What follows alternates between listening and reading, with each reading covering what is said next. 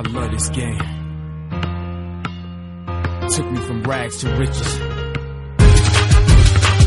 Let's go! Yeah!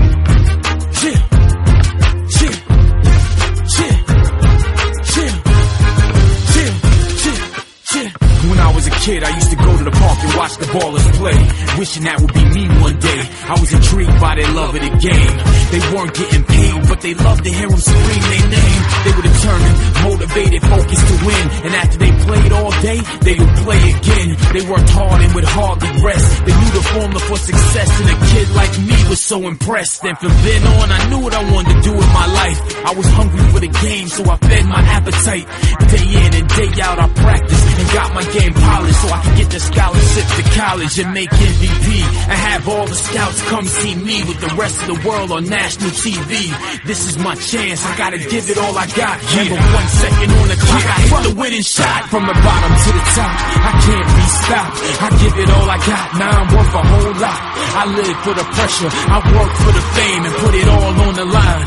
Each and every game from the bottom to the top. I can't be stopped. I give it all I got. Now I'm worth a whole lot. I live for the pressure. I work for the fame and put it all on the line. Each and every game. Yeah, I made it. No more hand-me-down clothes. No more socks with holes that expose my toes. No... Hola a todos y bienvenidos a otro programa más de Sonido NBA, el tercer episodio de nuestro programa sobre la actualidad del baloncesto de la mejor liga del mundo. Y bueno, hoy traemos muchas novedades en este nuevo programa, el que podemos considerar el primer episodio después de nuestros dos especiales sobre las conferencias este y oeste. Y hoy venimos cargaditos de muchas novedades, nuevas secciones y un formato diferente que os esperamos que os guste a todos vosotros. Así que, primero de todo, tanto para los que ya nos conocéis como para los nuevos que se incorporan a este nuevo programa, presentar a mis compañeros de podcast. Vamos a empezar por Iván. ¿Qué tal? ¿Qué, qué tal te encuentras hoy? ¿Nos cuentas? Pues bien, bien. Después de estas fiestas, eh, la verdad que cuesta un poco habituarse al ritmo, pero bien. y los en la zona. Hay que felicitar a todos nuestros oyentes también. Felices fiestas, aunque vaya con un poco de retraso, ya han pasado estos días. Pero nunca viene mal un podcast antes de, de Año Nuevo. Muy bien, pues pasamos con nuestro compañero Dani, también listo para otra entrega de podcast. Hola, buenas a todos. Bueno, antes de nada, quería decir algo para que no se me olvide después. Por Zingis, nosotros siempre confiamos en ti. creo que fuiste tú, Javi, quien dijo que lo veías como rookie. Hombre, no creo que tanto. Últimamente está más irregular, pero está teniendo un gran inicio. Bueno, igual, igual rookie del año, esto Mm, no. da, da- da para debate, porque Towns está también muy bien, pero, pero bueno, bueno, la verdad yo creo que los que sois fans de los Knicks estaréis contentos. Ya nos tocaba una sorpresa positiva en el draft. Con eso ya estamos satisfechos.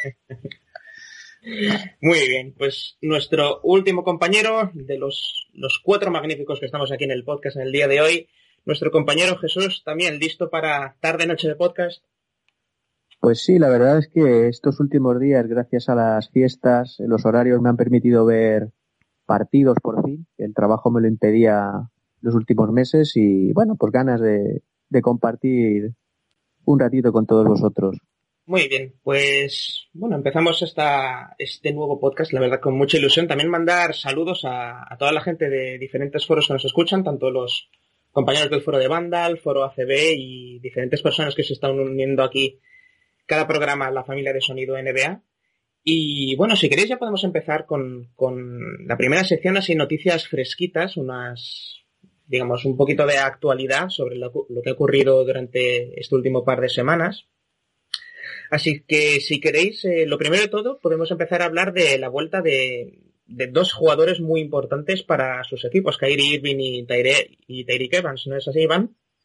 Sí, buenas. Pues la verdad que han vuelto y sobre todo, pues, sobre todo el primero, Kylie Irving, con minutos restringidos y, empezó a jugar contra Sixer, creo que fue el primer partido, y solo ha jugado 21 minutos. No ha empezado muy bien en tiros, pero sí que es algo que tiene que ir cogiendo ritmo después de la lesión tan grave que tuvo, sobre todo Irving. Y Evans, pues, la verdad que está siendo importante para los, para los Pelicans, sobre todo porque está asistiendo mucho, está haciendo un poco de todo. También le está fallando sobre todo los tiros de campo de dos, pero está promediando siete con dos asistencias y está siendo importante. Y ya pues a tope, jugando 33 minutos. Entonces, sobre todo para Pelicans y para Cavaliers, dos piezas fundamentales. La verdad que sí, son, yo creo que piezas fundamentales y ya se comprobó sobre todo para Cleveland en las finales del año pasado. Recuperó un poquito al Big Three y de cara a los Pelicans, con el mal inicio de temporada que, han experimentado, pues intentar no conseguir esta octava posición que en este momento ocupa los Utah Jazz. ¿Vosotros qué pensáis, chicos? Muy complicado, ¿eh? Los veo muy complicado que consigan la, la octava, la octava posición. Han empezado muy mal.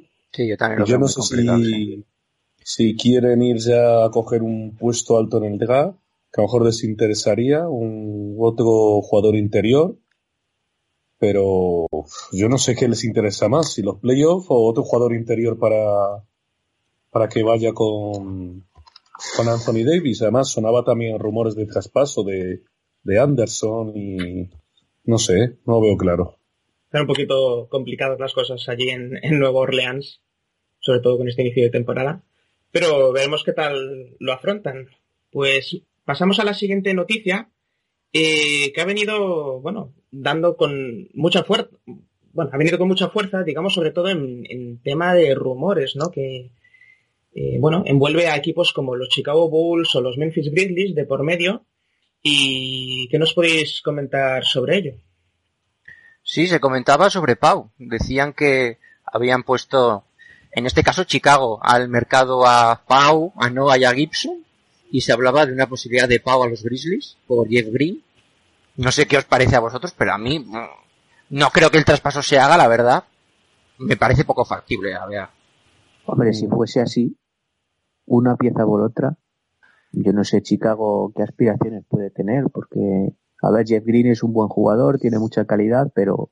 Hombre, quizás sí, la edad que tiene seis años menos, igual visto por ahí, pero para, no sé, presente, no sé, tú ves a Chicago y no creo que Gasol sea una de las piezas que sobre. No, desde luego no. En juego interior no. a lo mejor es el más fácil de, colocar en otra en otra eh, franquicia. A lo mejor no ah, ahora mismo. Ahí está. No, no creo que lo saques. Igual Gibson sí. Aunque es verdad que el año pasado tuvo también problemas de lesiones y tal. Pero supongo que meter a Noah en un traspaso es mucho más complicado. Yo creo, yo creo, que sí, sobre todo, bueno, el tema de Bobby Portis, ¿no? Se había comentado que le iban a dar más minutos pero con la edad que tienen según qué jugadores, el problema de lesiones de Rose, yo creo que es muy arriesgado prescindir de Pau. Y sobre todo porque es un proyecto que se supone que no es a corto o medio plazo, es eh, ya, es en este mismo momento en el que tienen que luchar por el anillo. Y yo creo que conseguir a Jeff Green o alguien de un calibre similar por, no sé, por Pau Gasol, pues no haría más que, que empeorar el equipo. Pero bueno, esa es mi visión sobre el tema. No sé qué piensa Iván. Sí, el problema es que quieren un, alero, un alero de calidad media alta y no saben qué, buscar, no, no lo tienen nada claro. Entonces tampoco por Gibson van a dar nada del otro mundo, ni por Noah, el actual Noah, a lo mejor hace dos años Noah sí que hubiese sacado mucho. Bueno, pues eh, siguiendo, siguiendo en otro lado, siguiendo, nos quedamos en el este para hablar de una de un movimiento que, que ha traído mucha polémica eh, cómo no, dentro de, de los Philadelphia 76ers, ¿no? Creo que es Javi quien nos va a hablar de su equipo, su convulso equipo, este año también. Pues sí, como no, salen otra vez a la palestra los 76ers para noticias cuanto menos confusas, ¿no? Y que, y que dan que, que, pensar y que discutir acerca de ello. Pues eh, recientemente eh, ha habido un trade eh, que, bueno, en, los dos equipos involucrados en este caso serían los eh, Orleans Pelicans y los Philadelphia 76ers, en el que la franquicia de Pensilvania quiere a Ishe Smith, el base de, los Pelicans, a cambio de dos segundas rondas del draft. Si no me equivoco, la segunda de Denver Nuggets 2016 y la segunda de los propios Pelicans de 2017. Entonces, bueno, eh, es un trade que yo creo que, para un equipo con más aspiraciones podría ser bueno, porque sobre todo con la lesión de Tyreek Evans Y las continuas lesiones de Drew Holiday en los Pelicans, pues si Smith al principio de temporada pudo disfrutar de muchos minutos en muchos partidos, se lo hizo realmente bien. Entonces quizás en los Sixers pues también bueno va a, va a disponer de minutos y, puede rendir a un buen nivel. Pero el problema es que claro, en unos Sixers que van a la deriva tampoco sé cuál, cuál es la razón de ser de, de este cambio. ¿no? Es un poco confusa y para los Pelicans pues prescindir del que ahora sería el tercer base, pero no un equipo con jugadores eh, que se pueden lesionar, pues no sé, igual un poquito arriesgado. Y quizás lo que más sorprende de este cambio es lo que viene a posteriori, que sin comerlo ni beberlo, eh, los Philadelphia 76ers decidieron prescindir de Tony Groten porque como regalo de Navidad le han regalado una despedida del equipo. Entonces, bueno, tampoco entiendo yo mucho la razón, pero creo que comentábamos antes, fuera de micro, que me comentaba Dani, que Tony Groten tenía, ¿cómo era? La, la, peor, la peor media de la liga en pérdidas de balón por minuto, ¿podía ser? Sí, exacto, sí. Entonces, igual, bueno, eso puede ser, no sé, una, una, razón, pero no sé, es un jugador muy joven y que antes de la lesión lo había hecho muy bien. Y que no es porque vayan muy justos de espacio salarial, porque creo que no hay equipo en la liga que tenga más espacio que, que los Sixers. Entonces no, no entiendo muy bien esta decisión. Y por lo visto Grote cuando recibió la noticia ya ha dicho que, que se vengará en la pista de, de, su, de su ya antiguo equipo y de que se van a arrepentir de esta decisión. Pero para eso yo creo que tendrá que encontrar primero un equipo que le quiera contratar, porque de momento aún sigue en el mercado. Es que lo de eh, Hinky tiene narices, porque haga la decisión que haga, yo nunca le entiendo. Normalmente se deshace de jugadores para conseguir rondas, ¿no? Sí. Y ahora que hace justo lo contrario, tampoco entiendo el movimiento, la verdad. Además, Is Smith era un jugador que hasta nada era de los Sixers, y cambiarlo por dos rondas cortando también a Routen, que tampoco es un jugador que a mí me guste mucho. Yo tampoco es un movimiento que lo entiendo. Sí, es que no, sabiendo que ya había estado en los Sixers previamente, eh, es que es un movimiento que tampoco puedo catalogar de bueno o malo porque es que para mí no, no, no tiene sentido ninguno. Entonces, porque parece un movimiento de cara a, no sé, competir algo, pero vamos, llevan dos victorias, que tampoco, no sé. Bueno, a ver si, a ver si va a ser el efecto Is Smith, ¿no? Porque ha sido ficharlo y de repente, mira, ya tenemos a, a los Sixers con una victoria. pobre Fénix, madre mía, pobre Fénix. Me gustaría dar un apunte que, sobre todo de los traspasos, que se oye muchos traspasos, pero no puede haber traspasos hasta el 15 de enero, creo que es, debido a todos los agentes libres que han firmado con los distintos equipos hasta que no llegue el 15 de enero no pueden traspasarlos. Entonces hay muchos jugadores que no han rendido y, y, tienen un gran contrato que lo quieren traspasar, pero hasta el 15 de enero creo que se, va a ser la, la, fecha donde más se traspase. Uh -huh. sobre todo desde el 15 de enero que comentas tú y hasta el 15 de febrero, ¿no? Que es más o menos cuando es el trade deadline, ¿no? Que es cuando se acaba el periodo de traspasos. Sí, para no estar. Sí, y ese mes yo creo que puede estar bastante, bastante movidito. Muy, muy, bien, pasemos con la última noticia, entonces, de este, de este programa que nos la va a comentar nuestro compañero Jesús. Así que, ¿qué, qué nos traes para, qué nos traes para hoy? Pues, eh, si Iván ha hablado un poco de, la, de las altas más recientes, ¿no? Que por cierto, Iván, me ha dolido que no menciones la vuelta de Perkins, importantísima también, y esperada en toda Se la me ha vida. pasado. Pues yo traigo la cara fea, ¿no? La, las bajas. Eh, está siendo una temporada donde grandes jugadores están teniendo problemas físicos. Sabido es ya la baja de Balanchunas en Toronto desde hace tres semanas, por lo menos. Me quedan otras tres o cuatro.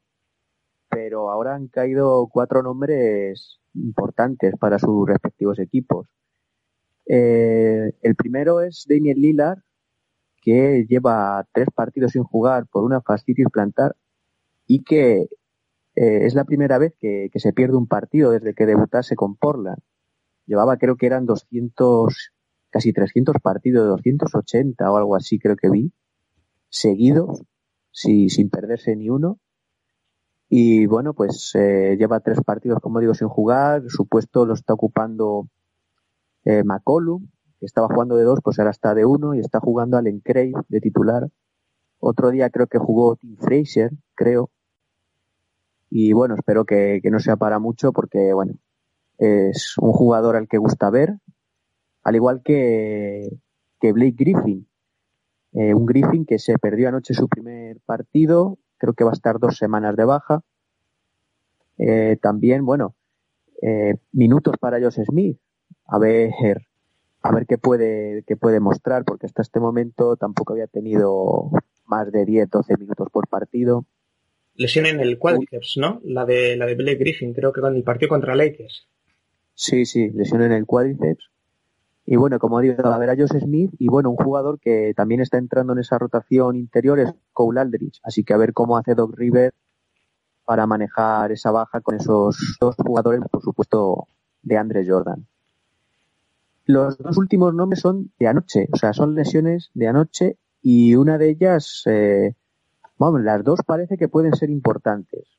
Eh, la primera es Alec Burks, jugador de, los Jazz, que ha, sufrido una lesión de tobillo y según los rumores estos que no cesan en Hoops podría ser importante. Sería una pena porque Alex Books ya el año pasado sufrió una lesión por estas fechas, además, que le tuvo apartado el resto de lo que quedaba de temporada. Y sería pues una baja importante porque es junto a Burke sexto, séptimo, séptimo hombre de, de la rotación mala suerte para Utah, que también, como sabéis, eh, desde hace varios partidos no cuenta con, con Gobert. Y, por otro lado, dime, dime, Javi. no, no digo que, que los Utah eh, sí que puede ser una baja importante porque es lo que comentábamos antes, están aferrándose a ese octavo puesto que daría plaza para los playoffs y lo están haciendo sin Gobert y si ahora la lesión mm, se confirma que puede ser de una duración extendida para Alec Burks, ya son dos puntales que, le quitas al equipo de, los Jazz. Y hay, hay muchos otros equipos en la conferencia este que están a, uno o dos partidos. Entonces, a ver, a ver cómo se reponen de esta situación. Sí, y además anoche no jugó Favors con unas molestias. Pero bueno, esto es algo, algo de esto de day to day que se va actualizando. No creo que tenga problemas para volver rápido. Y la otra baja también es muy importante, la estrella de los, de los Suns, Eric Bledsoe, que a los ocho minutos de, juego del primer cuarto se retiró con, con una posible lesión importante de rodilla. Entonces, pues creo que en Phoenix están a expensas de, de recibir los resultados de una resonancia que se le está realizando no sé, esperemos que sea para poco porque obviamente las aspiraciones de Phoenix sin Eric Bledsoe, sobre todo de cara a meterse en playoffs, no sé, disminuyen, disminuyen bastante, ¿no? Tanto a Brandon Knight, pues estaban siendo un poco la, columna, la columna vertebral de este inicio. Sí, sobre todo si es lesión de rodilla, que siempre puede ser algo bastante bastante más serio, ¿no? Que una lesión de, tobillo, de cuádriceps, porque con la rodilla, ¿Vosotros qué pensáis de esta lesión? Iván, Dani, ¿habéis leído algo al respecto? Sí, eh, estaba, se comenta de que puede ser menisco. Entonces, pues una de una importante baja, posiblemente. No está confirmado todavía la lesión, pero, pero como siempre le pasa a Bledsoe, siempre tiene alguna lesión y no suelen ser cortas.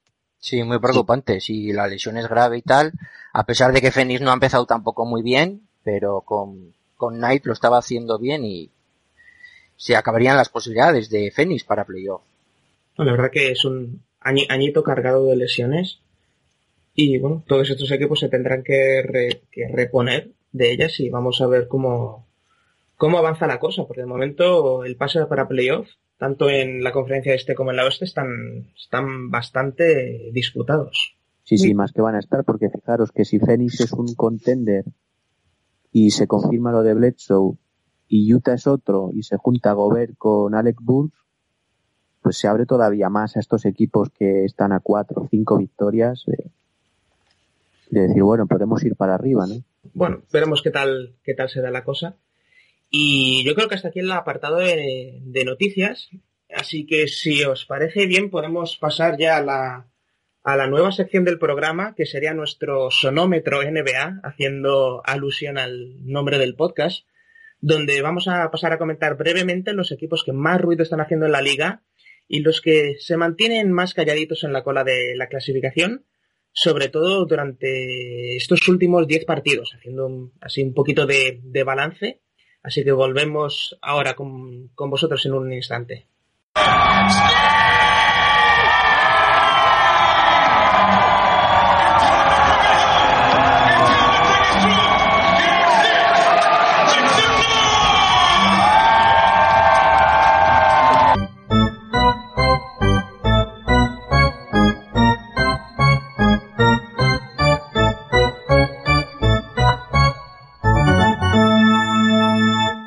Muy bien, pues comenzamos sección con nuestro sonómetro NBA, así que primero de todo vamos a empezar por la zona baja de la clasificación con uno de los equipos que se mantienen como el Staples Center, muy calladitos, a no ser que lleguen a playoff, que en este caso serían Los Ángeles Lakers, que la verdad no están haciendo un buen trabajo en el año de la despedida de, de Kobe Bryant. ¿Qué nos puedes comentar sobre eso, Dani?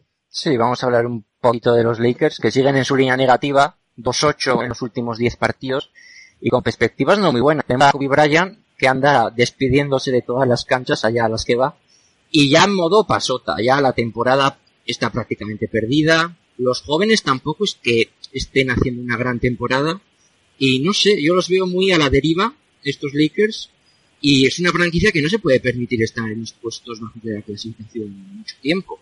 Sí, la verdad que, no sé, siendo franquicia histórica, eh, yo creo que os remontan pronto el, el vuelo, no sé, maquillan las estadísticas, en los siguientes dos años se mejoran con algunos agentes libres o jóvenes del draft. Yo creo que, bueno, la afición va a estar bastante, bastante quemada. Sí, además no sé, es esos equipos que tampoco hay mucha paciencia. Claro. Entonces, yo, yo no sé cómo, cómo has visto jóvenes como Julius Randle o Larry Nance, por ejemplo, a Russell yo lo veo muy de rachas, yo no lo veo, uh -huh. no sé, todavía no lo veo un jugador sólido y formado, todavía es muy joven, claro. Y Randall parecido, quizá algo mejor al principio sobre todo, pero tampoco me está convenciendo. Uh -huh. Bueno, de, de, Larry Nance ya vemos que, que ahora hasta se mete canastas. ¿no? Se mete canastas en, en su propio aro, madre mía. Vaya palmeo desde, el, el pobre Kobe no sé qué pensar al ver eso. Madre mía, la panda de mataos que tengo ahí, compañeros. Madre mía. No me voy a comer mucho la cabeza este último año, dirá, sí. No, yo creo que ahora estoy disfrutando un poco de lo que es la salida, ¿no? De los homenajes que le hacen en cada campo. Y bueno, la verdad. Y de los 23 que... millones de dólares que va a cobrar también. También. También. No? Bueno, supongo que se despedirán los Juegos Olímpicos a todo esto, ¿no? Sería lo suyo. Pues esa, esa, es una buena pregunta, porque Despedirse creo, en creo Río. no ha confirmado nada, ¿no? No, él comentó que, que le gustaría acabar en, en, los Juegos de Río, pero no se sabe aún nada. Supongo que sí, ¿no? A mí me parecería lo lógico, ¿eh? O sea, ya que se retira ese mismo año, pues bueno, unos partidos más. Por muy mal que esté, da, da igual, no sé, un, como un último homenaje. También está siendo el primero más votado en la lista de, de All Stars. Sí, es, es, cierto que incluso él mismo se sorprendió Sí. Leí en una noticia que decía algo así como, pero qué demonios, cuando, cuando, cuando leyó el, bueno, la, la, noticia de que estaban él y Lebron como los más votados, que también me parece lógico, ya no por el rendimiento de esta temporada, pero más como una despedida histórica, ¿no? Como un, sí, además como merece, un premio sí. a su carrera. Eso es, sí. Muy bien, pues dejamos eh, el estado de California y nos vamos muy cerquita a Arizona con un equipo que ya hemos eh, comentado previamente como los Phoenix Suns, que empezaron muy bien, muy fuerte, pero parece que se han ido desinflando un poquito en estos últimos partidos, ¿no? ¿Qué pensáis acerca de los Suns? Pues sí, pues no han, se han venido muy abajo, con cuatro derrotas seguidas, tres, ganados y siete perdidos en los últimos diez y sobre todo pues con el susto de Blesso, que no sabemos lo que puede ser, y Chandler también con molestias, eh, los problemas con Marcus Morris, que le han sancionado dos partidos por tirarle la toalla a, a Hornacek, le ha pedido disculpas por Twitter y creo que personalmente, porque y también Hornacheta pues como la ha dejado ahí como que que si quiere jugar que gane o sea que, que luche por el puesto porque creo que tenía un menos 12 o cada vez que estaba en el campo tiene un menos 12 eh, en contra Sans y que está jugando fatal Marcus Morris y le ha hecho una, lo ha entendido, pero le ha hecho una crítica, que, que siga peleando por el puesto. Entonces, muchos problemas en Sans. Por lo Eh, que Este parece. es uno de los que en enero, adiós muy buenas. Sí, sí, sí, yo creo que también. ¿eh? Vamos, tiene toda la pinta. Pedi- ¿Pedirá irse a Detroit con su hermano? Después- es posible. sí. Hombre, ahora Detroit está bien, pero bueno. Porque después de todo el culebrón, ¿no? Que hubo durante la postemporada, que si, que si mi hermano, que si no sé qué, que si el contrato, y digo, bueno, a ver cómo acaba la cosa. Pero yo creo que en Phoenix mucho más no, no va a estar. ¿Tú qué Bueno, pues dejamos, dejamos si queréis la conferencia oeste y, y nos marchamos al este para que de nuevo Javi nos hable un poquito de, de sus Sixers. Sí, es que cuando hablamos de los Sixers solo pueden ser cosas negativas o cosas que nadie, nadie alcanza a entender.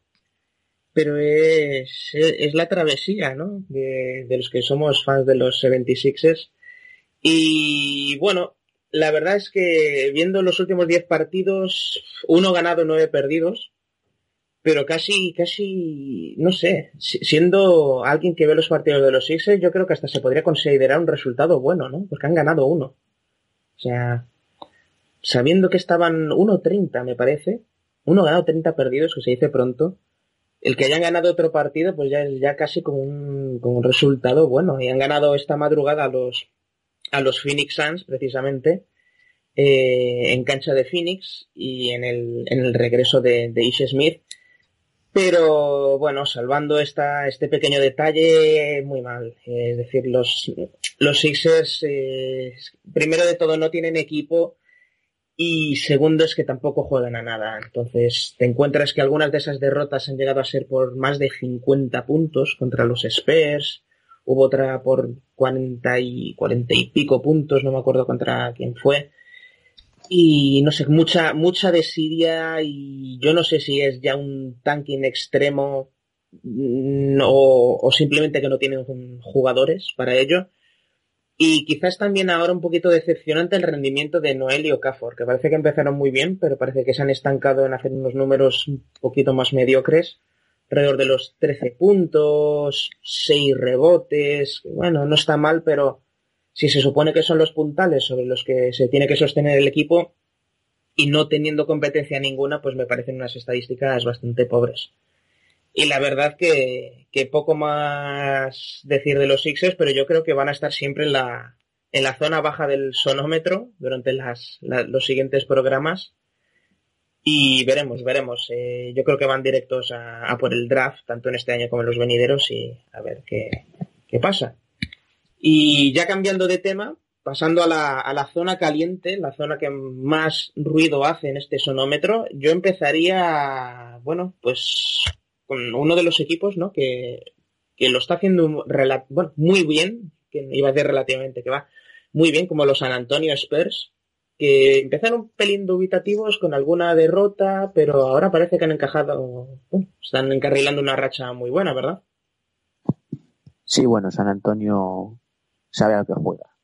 Es decir, se puede permitir ciertas derrotas, ellos están asentados tranquilamente en el segundo puesto del oeste, con un récord de 26-6. eh, no pueden llegar a lo mejor a este inicio de Warriors, pero bueno, es un sitio cómodo para ellos. El otro día comentaba, comentaba Daimiel que San Antonio es el segundo mejor equipo de la historia en cuanto a diferencia de eh, puntos anotados eh, por encuentro y puntos recibidos de la historia, ¿eh? no de la liga. Eh, solamente son superados, creo que dijo, por los Bucks de, de Abdul Jabbar y de Oscar Robertson. Y la verdad es que es algo que se ve, se ve claramente cuando vemos eh, lo que se está moviendo el banquillo. No todos están jugando casi todos los partidos. Mm, El otro día perdieron, el día de Navidad, pero bueno, es un día un poco, un poco raro. Eh, creo que salió Duncan diciendo que odiaba jugar en este tipo de días y tal, pero bueno, es un equipo diésel que, que sabe cuándo tiene que apretar y, y que bueno, yo creo que es uno de los de los grandes aspirantes. No sé si visteis el otro día una jugada que hicieron contra Minnesota de 20 pases que acaba con David West debajo de la canasta anotando solo, pero de verdad, al que le gusta el baloncesto, de verdad tiene que, tiene que ver esa jugada. Hubo como una pared, ¿no? Y como se dice en el fútbol, hasta una pared hubo, creo que le llegó. Fue, fue, brutal, sí, la he visto y es tremenda. La, manera que tiene de mover el balón ese equipo es, es, algo fuera de lo normal, ¿eh? la verdad que a quien le gusta el baloncesto, yo creo que se pone los Spurs y, los disfruta. Sí, pero a mí me sorprendió que en esa jugada, por ejemplo, interviene un jugador que lleva relativamente poco en la plantilla como Kyle Anderson, que es como, vale, el chico a lo mejor el año pasado no jugó, pero esas cosas, o sea, Popovich se las mete en la cabeza y, y en el momento en el que juegan y les da la oportunidad, eh, entran en el engranaje uh -huh. sin problemas. ¿eh? La, la Salen a cancha y saben qué tienen que hacer. La verdad que, que muy bien, incluso ves a jugadores aún, aún más de rotación que Kyle Anderson como Jonathan Simmons o Boban Marjanovic, que jugadores bueno, totalmente rookies con minutos marginales, eso que incluso cuando, cuando salen a jugar parece que esta, esta mentalidad que les imprime Popovich, pues la, la tienen todos, todos grabados, grabada a fuego, ¿no?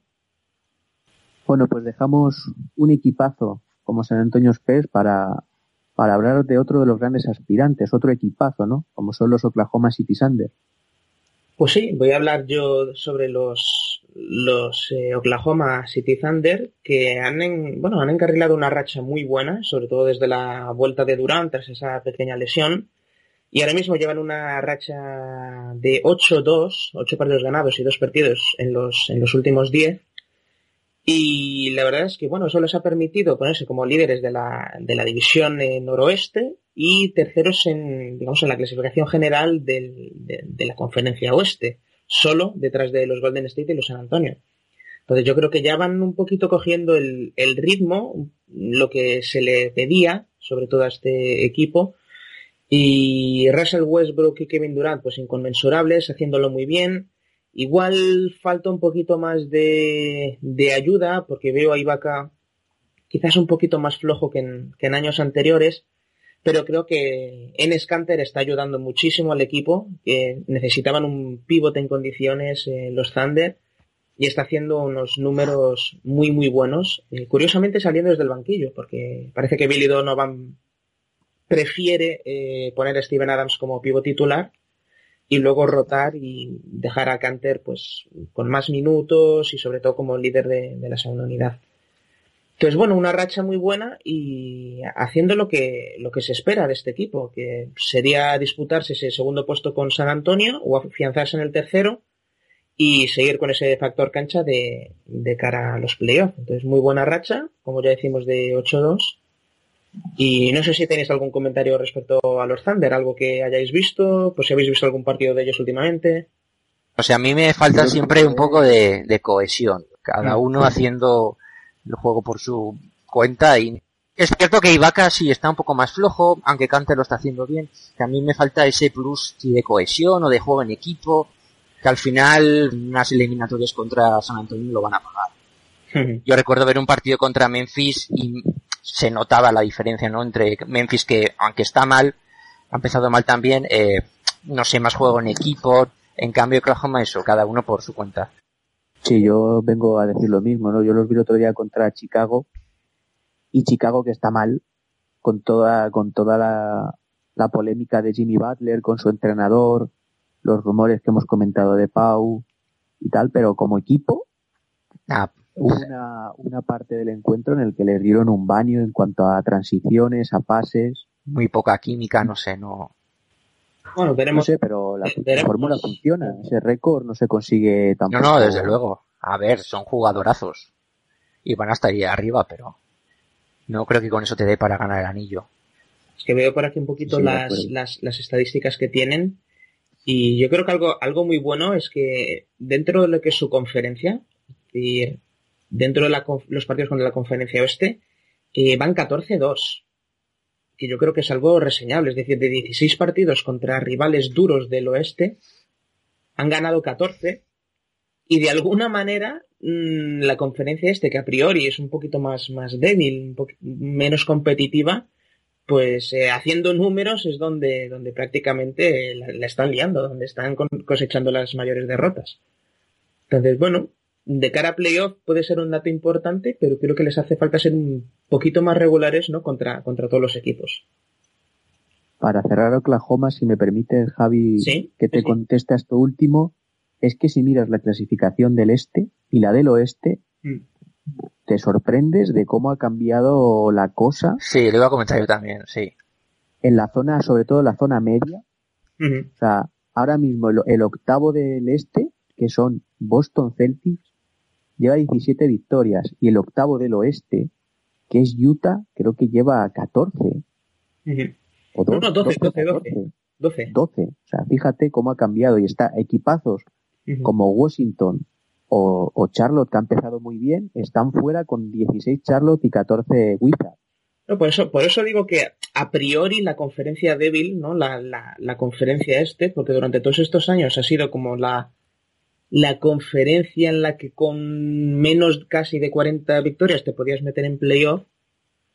Y un poco la, la sorpresa, ¿no? Porque es lo que tú comentas. Equipos que así a priori, pues, no sé, eh, como Orlando o Boston, que no les darías mucho, mucho calibre, eh, ahora mismo están copando posiciones de, de playoff. Y jugador por jugador, tampoco parece que, que sean un equipo como para me- meterse en postemporada, ¿no?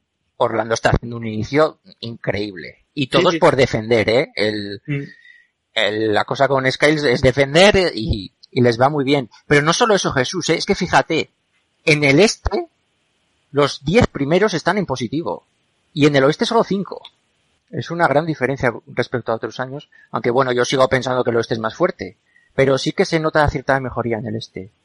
Pues como Y si Detroit. no, no, en el oeste están los 10 primeros, no los 8, los 10 primeros. No, no, eso he dicho 10, sí. Ah, sí, perdón. Hasta Detroit Pistons sería el último equipo que está en, en positivo y después hay equipos con el mismo número de, de victorias y derrotas. ¿eh? Y no son equipos flojos, está, son Washington, está Milwaukee también que ha empezado mal. No, la verdad Sí, es que sí. da, da, da que pensar, ¿eh? ver, la, ver la clasificación, pero yo pienso como tú, Dani, que a mí me sigue pareciendo la conferencia oeste, equipo por equipo, la, la más dura, pero luego es verdad que si te ciñes específicamente a las estadísticas y cómo está la clasificación este año, te llevas unas cuantas sorpresas, ¿eh?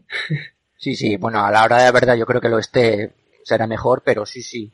Eh, Es una buena noticia, ¿eh? Que haya equipos en el este que vayan mejorando, sí. Sí, porque siempre era como mucho dominio de Cleveland, ¿no? Y ahora tampoco parece tan claro. Hay equipos como, como Indiana, como Atlanta, mm, incluso Toronto, que dices, bueno, pues oye, ya, ya es otra cosa. Ya hay más competencia y creo que eso también favorece la, la, la, la competición en sí.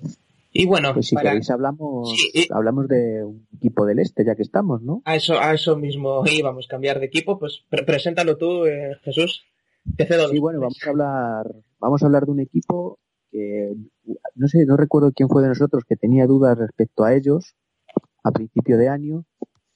La verdad es que empezaron muy bien, tuvieron un poquito, un pequeño bajón, pero vuelven a estar en una gran, en un gran estado de forma, como son los Atlanta Hawks. Pues sí.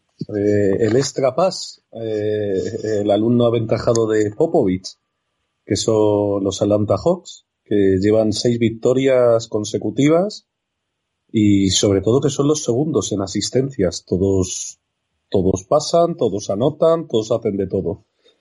Eh, a lo mejor el problema es que este año están un poco más irregulares. A lo mejor la baja de Carroll, pero bueno, Basemore está, está jugando bien, lo está haciendo bien. Después Schroeder también ha tenido sus bajón, pero vuelve a anotar, a ser anotador.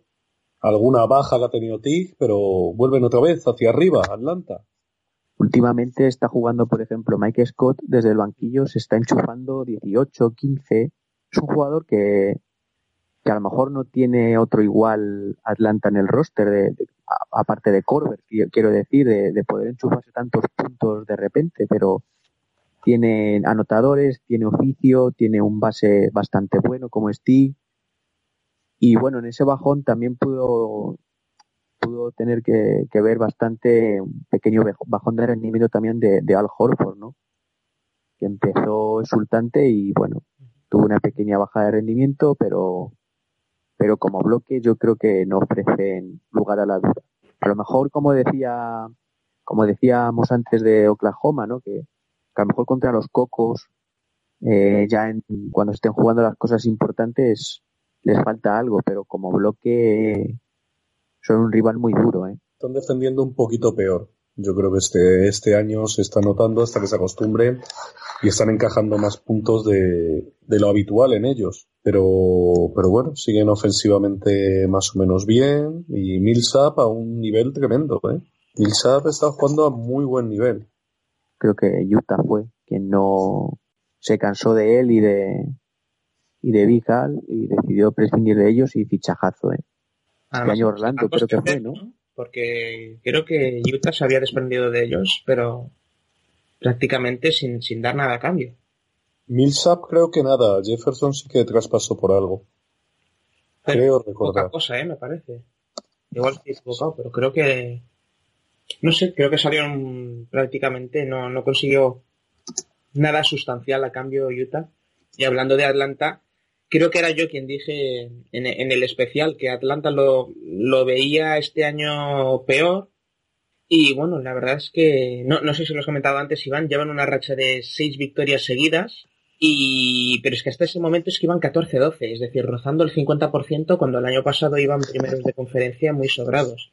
Entonces, por esa parte no iban muy desencaminado, pero parece que ahora han dado con la tecla y ahora encadenan ya seis victorias seguidas, se ponen segundos del, del este y bueno, pues con, como comentabas, eh, Milsa a un nivel inconmensurable, Redder desde el banquillo y veremos a ver qué tal sigue. Pero bueno, mis predicciones ahí van. También dije que Charlotte lo veía como un equipo mediocre y, lo y ya ves. Sí, sí, sí. Digo, 16-13. yo también dije que Indiana no confiaba en ellos. Hmm. Eh, ahora Paul George está un poquito más flojo, ¿eh? O sea, hmm. pero con el nivel que tenía. De hecho, yo estuve escuchando mm, los dos primeros programas que, bueno, para el que no los haya escuchado, hicimos un análisis de, de todos los equipos y madre mía, algunos nos van a dejar retratados, ¿eh? Equipos como Charlotte nos van a dejar muy bien. Sí, sí, que los veía, ¿eh? Los veía luchando por el octavo puesto. No sé si por la presión después les bajé victorias. no, va, a ser, va a ser divertido cuando a final de temporada hagamos, hagamos las cábalas, ¿no? Y, y, y, veamos cómo han quedado todos los resultados con lo que nosotros predijimos. Porque creo que salvo, salvo lo lógico, y por lógico entiendo San Antonio Spurs, Cleveland Cavaliers y compañía. Creo que el resto es lo que dice lo que dice Dani, nos van, nos van a dejar retratados totalmente, ¿eh? porque de momento poco estamos acertando. Bueno, Javi, tú no eches balones fuera, que las 27 victorias de Sixers no tienen igual. o es el, retratado máximo. por esa predicción. Va a venir el amigo Pedrerola a recordártelo, sí. y, con todo merecimiento. La verdad que, o sea, pero quiero que entendáis una cosa. Cuando yo dije 27 victorias de Filadelfia, que, yo de verdad lo creía, ¿eh? Es decir, con lo, con lo de Noel y lo de Okafor, lo peor de todo es que yo lo veía relativamente factible. Eso es ser muy fan. Además, yo creo que te mereces el cielo ya solo por ver los partidos, porque madre mía, qué bodros te tienes que tragar. Sí, no, bueno, hay, hay algunos que, que ya los... Es decir, es que el de, el de San Antonio ya lo quité porque era como... ¿Tú te acuerdas cuando estabas en la escuela y te venían los niños pequeños estos a jugar contigo? Que a lo mejor tú tenías 16 tacos y te venían chavalitos de 9, 10 a jugar y decías, venga, vale, tal, y como... Ya que, sí, abuso ya. Tenemos 40 puntos de ventaja. ¿Y, y, qué más da si os vamos a ganar, ¿sabes? Entonces, era, era un dominio tan, tan, tan absoluto, o sea, pero tan insultante, que es que a mí me recordaba eso, a los partidos del patio cuando no quedaba nadie te venían los chavales pequeños que querían jugar contra los grandes. Pues, pues igual, eh, llegaba el descanso y iban perdiendo de 40 y yo digo, pues corto. O sea, no, no, no, no, había, no había gracia para ver ese partido, pero, Pues eso es lo que, lo que había. Yo no sé si, si queréis comentar algo más. Simplemente, bueno, Golden State, pero creo que igual que en el caso, este va a ser la antítesis de Filadelfia, salvo que no tengan ninguna ninguna pájara grande, yo creo que van a estar siempre aquí en la, en la sección de Make Some Noise, ¿no? Sí, y en un momento dulce, como no, están los Warriors, que a pesar de la derrota contra Milwaukee siguen intratables, con un balance de 9-1 en los últimos 10 partidos, y ahora sí parece que el récord de los Bulls, aquel del 72-10, cada vez se ve como algo menos imposible, y ya encima para colmo, jugadores como Clay Thompson, que empezó algo más flojo, ya ha empezado a entonarse. Sí, bueno, el otro día callando bocas, también ganando a Cleveland, ¿no? También, sí. parecía que, que bueno, que Cleveland teniendo a Love ya jugando bien, Irving, como habéis dicho, a medio gas, pero bueno, también en la rotación y ganaron también. ¿eh? Ganaron con un partidazo en defensa de Iguodala sobre Lebron, que también hay que decirlo porque, vamos, si tú ves las estadísticas dices, bueno, Iguodala ha hecho, creo que hizo cinco puntos o seis, pero, pero partidazo. ¿eh? tiene un equipo completísimo y yo creo que van a ser de los, de los asiduos a, a, esta, a esta zona alta. Bueno, también podríamos comentar, si queréis, las declaraciones de Mark Jackson, antiguo entrenador de Warriors, que dijo que Curry está haciendo daño al baloncesto, aunque luego leyendo las declaraciones no es una crítica tan fuerte. Dice que cuando va a las canchas de instituto veo que los chicos ya solo piensan en abrirse y en tirar triples, dejando de lado otras facetas del juego. Si no eres Curry tienes que saber hacer otras cosas. Y él es mucho más que un tirador. Por algo se le invita. En cierto sentido tiene razón. Sí, o sea, yo, yo lo veo como, como un cumplido. Lo que pasa que es un cumplido que si te quedas solo con una parte de la noticia... Sí, suena mal. Claro. De hecho, se lo dijeron a Curry y dijo como, tendré que hablar con él o algo así. Sí, se, se, quedó extrañado y de hecho he leído también, no sé, creo que por Hoops Hype, que decía Curry que una vez que lo habló con Mark Jackson, que vale, que ya le, que lo entendió, o sea, que dice, bueno, simplemente igual me hubiera gustado más que se hubiera expresado de, de otra manera, ¿no? Porque da como error a, da como, como pie a que lo puedas malinterpretar, pero que bueno, que una vez hablado que, que bien y que era más, más que nada por el tema ese, de que todos los niños quieren ser como Curry y Curry solo puede haber uno. Y, y la, digamos, la, la, la cantidad y calidad de los movimientos que tiene Curry es casi imposible de hacer por otros jugadores NBA, pues imaginaros por, por chicos de instituto, ¿no? Entonces, claro que a veces es, es como ponerse una meta muy alta que muy pocos pueden alcanzar. Sí, es Yo que de, lo de esa manera. de alguna manera está cambiando la manera de jugar, porque hace unos años no pensábamos que un equipo como Warriors, que juega de esta manera tan rápido, con tanto tiro de tres, pudiese tener una hegemonía, pudiese estar ganando tantos partidos seguidos y con un posible segundo anillo. No, y además con el, con el small ball, es decir, ya no es que solo jueguen por fuera, es que en momentos llegan a prescindir totalmente de pivots. Lo vimos en las finales del NBA, que incluso jugaban con, con, con Draymond Green, Harrison Barnes y, y compañía como, como cuatros y cinco. Es decir, no, no veías ni a Zilli, ni a Bogut, ni a ninguno de los hombres grandes, lo cual choca un poco, ¿no? Por eso decían en el anterior programa que yo quería esa final de conferencia contra Spurs, ¿no? Esos dos estilos tan diferentes, ¿no? Y también creo que Popovich dijo que no, no le gustaba la manera de jugar de Warriors. Sí, Green está a nivel All-Star, ¿eh? No, lo de Green es impresionante. O sea, está, no sé, 15 puntos, Pero 10 que rebotes, siete Está con siete asistencias. asistencias de medias, una pasada. Pues ya que, ya que hablamos de Draymond Green, chicos, si queréis cerramos este, bueno, cerramos esta parte, esta sección, y pasamos un poco con el, con el debate NBA, en el que más o menos hablamos, eh, bueno, vamos a tener nuestro debate sobre jugadores, equipos, un poquito lo que hemos visto durante estos últimos 10 días, y podemos empezar perfectamente hablando de Draymond Green. Si os parece, hacemos una pausita musical y volvemos en unos minutos.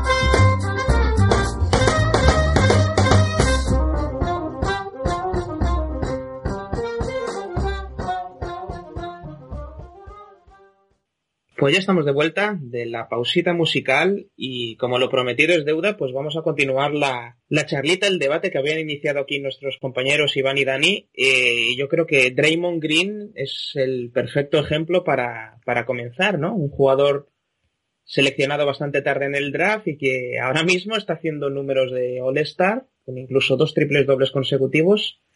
Y bueno, ¿qué os, ¿qué os parece el rendimiento de este chico? ¿Puede llegar a, a entrar en el grupo de, superestrellas en los años próximos o cómo lo veis?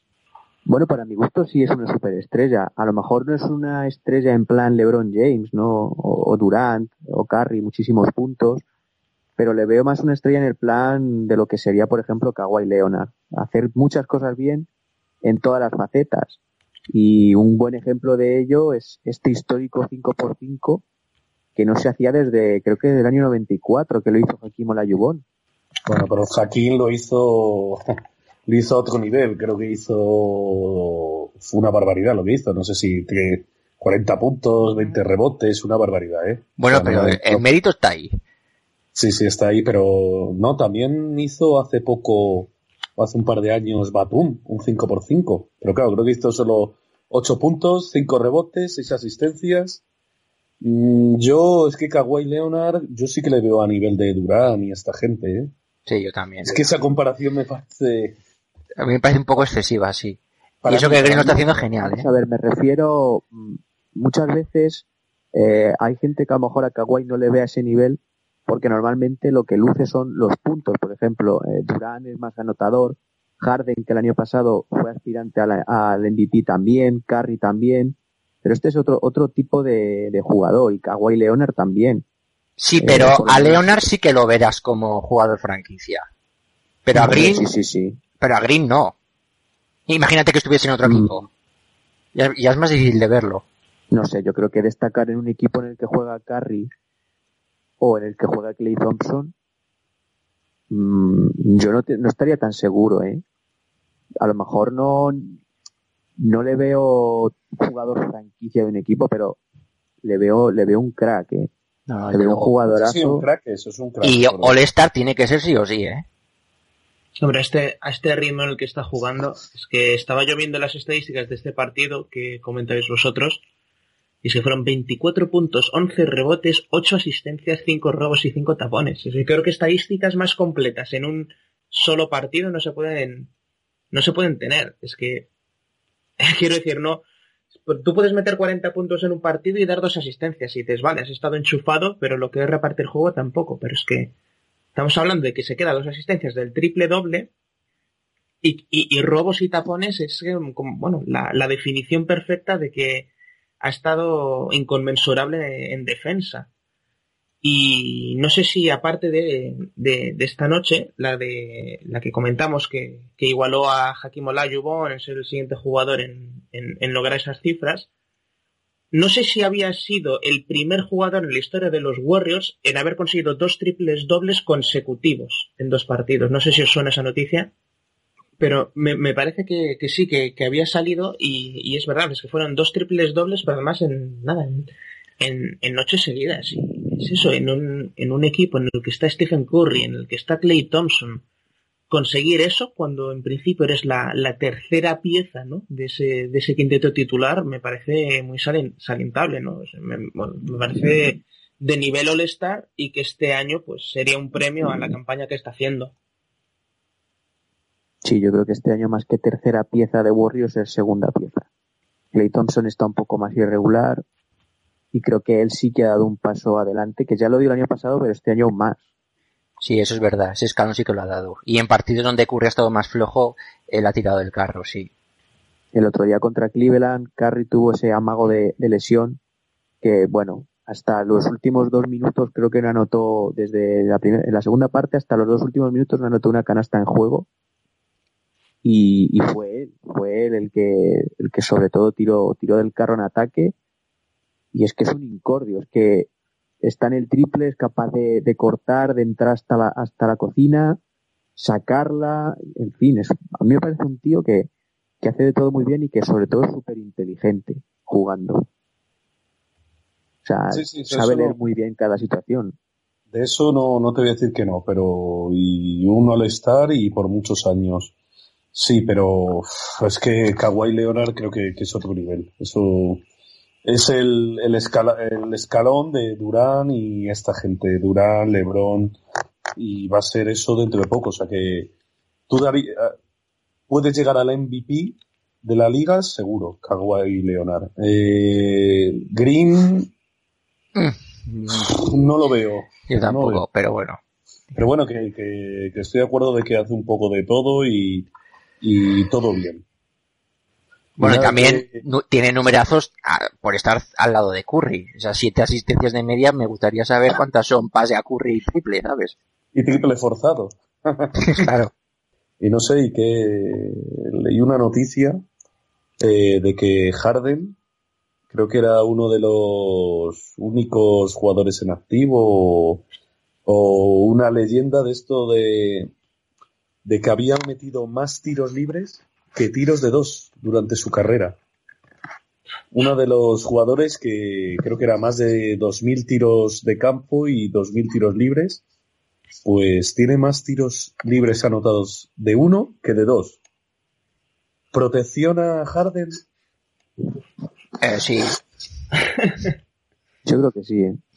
Pero bueno, es que yo creo que los árbitros a este tipo de jugadores, a Carry también en ocasiones, les concede, les concede faltitas, eh, de estas veces, sobre todo cuando entran a canasta, que, que, se intentan meter entre tres y le da, le roza a uno un poquito de los tres y les pitan y, Harden sí que, yo creo que sí que está bastante eh, consentido por los árbitros, ¿no? De hecho, es una de las mejores cosas que hace, forzar las faltas.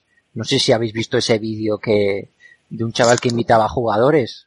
Sí, sí, sí. Invitaba a Harden. Y es que es eso.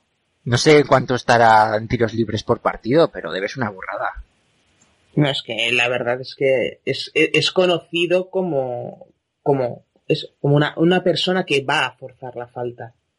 Es decir, y siempre está el debate. De hecho, hay de, debates en la televisión americana que decían, Harden intenta anotar o intenta forzar la falta. ¿Qué, es a lo que va? Porque claro, al tener un porcentaje tan alto desde la línea de personal, según en qué momentos le, le beneficia también eh, forzar, forzar esa falta, cagar de falta a los rivales y conseguir dos puntos fáciles. Y sobre todo con el, bueno, el, el Eurostep que tiene Harden, que es como su propia versión del que, del que nos mostró Ginobili hace años, es este el que se va para un lado, se va para el otro y luego, y luego fuerza el contacto. Y yo creo que es un movimiento muy, muy característico de él y que le ayuda a eso, a forzar todas esas faltas. Por eso lleva anotado 2.887 tiros de campo y 3.052 tiros libres. Claro, y, tiene una, un porcentaje de un 85%. O sea que es que... porcentaje alto. ¿eh? Es muy alto, ¿eh? Un 75% en 7 años. Que se lo pregunte a de Andre Jordan. sí, o a Dramon, por ejemplo, sí. Para los que tenemos a Dramon en, en, los hoops, en los que en los que penalizan los tiros libres, madre mía. Sí, yo, yo tengo a Jordan y lo que primero que hago cuando miro el boss score es mirar los tiros libres a, ver si me ha hecho negativo y si no me ha hecho negativo ya es bueno. Pero sí. No, últimamente a Jordan le están haciendo muchas faltas. Creo que fue Spurs que le llevó a la línea de tiros libres muchísimas veces. Y se quejaba él, pero a ver, ¿de qué te quejas, macho? Mételos y no tendrás ningún problema. ¿No? Sí, creo que fue Durán el que salió y dijo... Sí, fue Durán, sí. Lo que tienes que hacer es callarte y meter los putos tiros libres o algo así. Sí, tiene toda la razón. No, no, completamente. Es que, es, una parte del juego, por eso a veces está el debate, ¿no? De decir, pero el haka, lo que sea, haka Shaq, haka Jordan, haka, lo que tal, digo, ¿es válido? ¿No es válido? Y yo digo, ah, vamos a ver, es, es, una parte del juego. Si tienes a alguien que es nulo tirando tiros libres, ¿por qué no vas a aprovecharte de eso, no? Es un recurso más del juego. A mí me parece bien. claro. Igual no es el recurso más bonito ni más tal. No, y pues para nosotros tampoco, porque para mucho el juego y un poco coñazo, pero bueno, yo haría lo mismo. Pero yo creo que es eso, es, es, es como una llamada, ¿no? Como un toque a estos jugadores de decir, oye, ¿por qué no te quedas después del entrenamiento a tirar unos tiros libres? No sé, a, a mejorar esa técnica o algo. Sí, no sé quién decía, a lo mejor estoy equivocado, no sé si alguno de vosotros de, o lo he leído en algún sitio, el tema de que las manos grandes, que al tener las manos tan grandes, el Claro. tiro libre se hace muy complicado. Sí. Le Para pasaba ellos mucho es- a Sakinina. Para, para ellos es como una mandarina, sí. Entonces, Sí, como a Saki le pasaba lo mismo. Y a, a Yalil Okafor había, había leído algo que también tenía unas manazas increíbles. Pero oye, para manazas también las que tiene Kawhi Leonard, ¿no? Y vale que no es un, un tirador excelso de tiros libres, pero bueno, más o menos, no sé, tiene, tiene mejores porcentajes que, que Drummond, Jordan, Okafor y compañía. Sí, a lo mejor era la excusa. Para manos sí. las del, las del griego, Uf, también, an- ante Tocompo. Que en los tiros libres más de una vez se pasa de los 10 segundos de reglamento. No sé si lo habéis visto, pero muchas veces hay una regla que limita a 10 segundos el, el lanzamiento de tiro libre y muchas veces se la salta completamente. Y hablando, hablando de los Bucks, ¿qué tal, qué tal los veis? Porque para mí es un poco la, la decepción, entre comillas, de este año. Yo, yo pensé que iban a jugar mucho mejor. Y a Barry Parker me está dejando un poquito frío. Está muy flojo. Parker, eh. Está flojísimo Parker. No sé eso, si no, no se ha recuperado. Es bravísima, eh. o- Cuidado, Sí, eh. sí. No sé si se le costará aún recuperarse del todo de la lesión, pero no sé vosotros, pero yo en playoff cada vez les veo menos, ¿eh? Sí. Sí, sí, están, están flojos, ¿eh? Sobre todo es eso, porque lo sorprendente que es la conferencia este en tema de victorias y derrotas es que a poco que encadenes una racha de dos, tres partidos te ves abocado ahí al decimosegundo puesto de la conferencia, ¿eh? Y luego yo creo que no solamente Parker, ¿eh? A mí ante Tocumpo yo esperaba más de él para este año. Y Middleton. También. Sí, No, pero Middleton bueno. Middleton, Pero Middleton tiene sus rachas Middleton de... Eso es. Sí. Tiene sus rachitas y tal, pero ante Tocumpo, no sé, yo estando Parker así de, de limitado, a lo mejor por miedo o por no le, no le aconsejan hacer mucho esfuerzo tampoco. Yo esperaba que ante Tocumpo en este principio de temporada diese un paso al frente, como vamos, como el que está dando Monroe. A mí es que el cambio de Knight por Carter Williams nunca me convenció. Y en dirección de juego, Carter Williams, no sé. Yo creo Sí, que aparte es, Vázquez, Vázquez se ha roto también para, Y tenía para mucho, ¿no? para ocho semanas, creo, ¿eh? Nada, es Mm. una baja importante, sí. No sé, yo pienso que, que tenía muy buena pinta, pero tienen que demostrarlo, ¿no? Eh, Henson sigue haciendo sus cositas, pero sigue jugando poco, para mi gusto. Y bueno, es que viendo, viendo jugador- estadísticas, de hecho están, se están descolgando, ¿eh? Porque únicamente Filadelfia con dos victorias y Brooklyn con ocho son los que parecen que están muy ahí en la cola. Porque luego, a partir de New York y Washington, que ya están con 14, la lucha por playoff mm, está ahí. Pero es que Milwaukee está con 12-19, ¿eh? O sea que No, si Milwaukee pierde tres partidos más seguidos, uf. sí, sí, sí, es no, no pintan muy bien las cosas para, Pero encima es lo que comentábamos antes, que hay equipos en el este que han mejorado y claro, el año pasado, por ejemplo, Milwaukee se metió en playoff, creo que es esto, con un 41-41. Y ahora Ujú. parece que eso ya no te vale, porque, por ejemplo, Washington está con el 50% de victorias y está en la posición número 11. Es un No, y, cambio luego, importante. y luego el oeste, digamos, lo, lo más gracioso, entre comillas, es que los siete primeros están muy fuertes al, al mismo nivel que la conferencia este, porque veo que el primero es Warriors, pero el sexto y el séptimo, que son Memphis y Houston, están con 16-16, es decir, 50% también, pero es que luego la octava posición es que puede entrar cualquiera, porque la octava está en 12 victorias, que la tiene Utah, pero Denver, Portland, Sacramento y Phoenix tienen 12 victorias también. Pero luego incluso Pelicans, Minnesota, ¿eh? Minnesota con 11, New Orleans con 10. Eso es. Es que, y sí, antes, antes habéis hablado de que Pelicans no, y es que están a dos victorias. sí, Sí, sí, yo he dicho que no, pero está, está más cerca de lo que creía, pero, pero no sé, no, no les veo, uf, Hombre, a ver quién va a querer ser octavo en el oeste, también te digo. Porque es como decir, venga, contra Warriors, ¿qué? ¿Cuánto vamos a durar? ¿Sabes? para mí les interesa más a Pelicans eh, coger otro jugador interior, eh, joven que va a haber en el draft, eh, no sé si es Cal Visier o como se diga, es que no sé decirlo, o, o Iván Rapp o otro, otro jugador interior, Sí, y, le- Bells. y- ¿Y le Eso vas a decir ahora a Davis que a tanquear? Pues no, que no también... a tanquear, pero sí que mejor creo que es mejor un paso atrás que, que uno adelante y cuatro atrás. Sobre todo Ah. porque así eh, da pena. Es que, Sí, sí. es que es el problema. Es que así ya estaban intentando, estaban intentando cambiarlo, estaban buscando trade por él. Digo, pero sí que claro, ¿quién, quién se va a hacer cargo de, de así con ¿Qué el pedían? tan malo que está Así, Una mostrando? bolsa de Lays, receta campesina o algo así, o Sí, unas pipas, sí.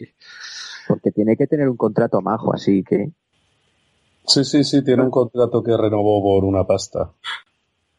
yo al único que sí que veo mejor este año en Pelicans es a Eric Gordon, que además no se está lesionando y está jugando, Sí, eso es raro, sí. es jugador de Clippers, Mm. pero pero bueno, Bueno, Está- Anderson también em- empezó mejor, ¿no?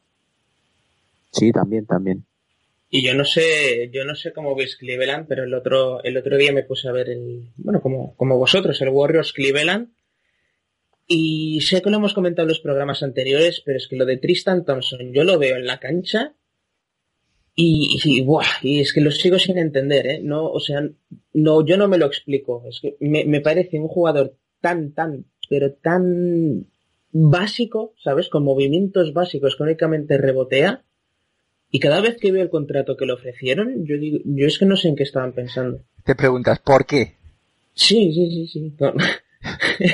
Bueno, y ayer perdiendo de 30 contra Portland. Sí, esa es otra. Es que hicieron un partido malo, pero todos. LeBron, Love, pero... Que es eso. Thompson, hacer un contrato así, digo yo, pero seguro que no, que no puedes ofrecer nada. Es que ahora mismo no, no, no se me viene a la mente, pero digo, cualquiera la pivot de cualquier equipo, fíjate lo que te digo, hasta la pivot suplentes creo que te lo puede hacer mejor que Thompson y desde luego no por esa millonada. Sí, es que tiene un rol tan, tan, tan específico que es que más de 80 millones es que es una burrada. Y que yo sepa, Thompson tampoco es miembro vitalicio del club de amigos de LeBron, ¿no? No, no, no forma parte del James Jones Club, ni todos estos. No, decía que su mejor compañero no, no fue James Jones, eh, sino otro que ha sido su mejor compañero durante... Joder, ya no me acuerdo. ¿Dante Cunningham? No, no era Dante Cunningham, era... Mike Miller o uno de estos. No, no, no, no, es uno que está ahora, que es un alero. Tampoco ha jugado mucho. Ahora cre- lo miro yo. Lo Yo creo que era Jones, ¿eh? ¿Eh? Yo creo que era Jones. Sí, No, no sí, era sí. Jones, ¿eh? No, no, lo, lo, lo pone aquí. Estoy buscando la, la, la noticia esa que decías tú, que salió hace unos días. Y dice, James Jones es el mejor compañero que he tenido. Sí, pues me creía que era yo otro. eh, no sé por qué. Que de hecho decía que se lo llevaría a cualquier equipo al que fuese, ¿no? Pues mira, Eso te, te garantiza tener una jubilación tranquila, ¿no? Vamos, tiene que estar Jones Que encantado. te diga Lebron, tú conmigo donde haga falta, es como... yo no sé si voy a siempre jugar, que- pero voy a estar con LeBron. Joder. Ganando Sí, un kilo. Encima como es sí, sí, veterano aspirando a la NI. y aspirando a la niña. Aspirando a la NI. Que... Sí, es importante. O sea, lo de... Claro, si juegas en equipo con LeBron, eres automáticamente aspirante. Eso está claro. A Jesús le va a salir el hater que tiene encima. No, yo no tengo no tengo nada en contra de esta afirmación. Yo pienso que es que siempre es peligroso este tipo de cosas Mm. y, y que de hecho de que sea, por ejemplo, James Jones un jugador que ya está en, por decirlo así, en el ocaso de su carrera, eh, lo que no, no me no me preocupa por él, es decir, es un jugador que que yo como fan de los Heat he visto muchos años, no tengo ningún problema, pero es un argumento que luego aquellos que intentan defender lo indefendible utilizan para un poco tapar cosas como por ejemplo la final del año pasado y cosas Sí, así. Que hay poca eso- plantilla, que no hay banquillo. Claro. Porque no solo es Jones, era más yo- gente. Sí, Estaba era también- Miller, era Son Marion, Ahora Jefferson, sí, son varios. eso es lo que no, no me gusta. Pero luego, pues oye, eh, Lebron es Lebron y mientras que se encuentre a gusto, a ver, tampoco es James Jones eh, un cono, por decirlo así, pero Es un conocido, ¿no? De LeBron.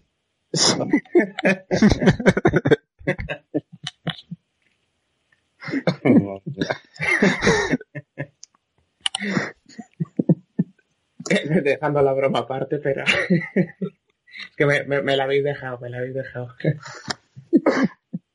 pero sí, sí, no, lo que comentáis, lo de James Jones, que bueno, mm, está ahí de triplista, o sea, poco rol Rudy Fernández, ¿no? Cuando estaba en Portland, de a la esquina y si te llegan balones, pues te la juegas y si no, no. Sí, sí, pero, pero si no te llegan, no molestas. Es decir, no estás estorbando en la cancha. Entonces, bueno, Y bueno, ya que tenemos dos, dos fans aquí de los Knicks, ¿qué, ¿qué nos comentáis de vuestro equipo? Porque empezasteis ahí en playoff, pero parece que ahora os habéis desinflado un poquito, ¿no? O sea, ¿cómo, cómo veis la temporada de los Knicks? Sí, estos partidos últimos contra equipos del este no, no han ido bien. Hemos perdido contra Atlanta, Cleveland y creo que Orlando.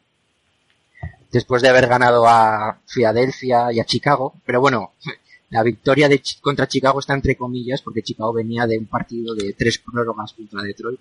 4-4. Ah, cuatro, fueron cuatro. Sí, sí. No, no, que además, además yo vi ese, ese partido. Ah, lo vistes.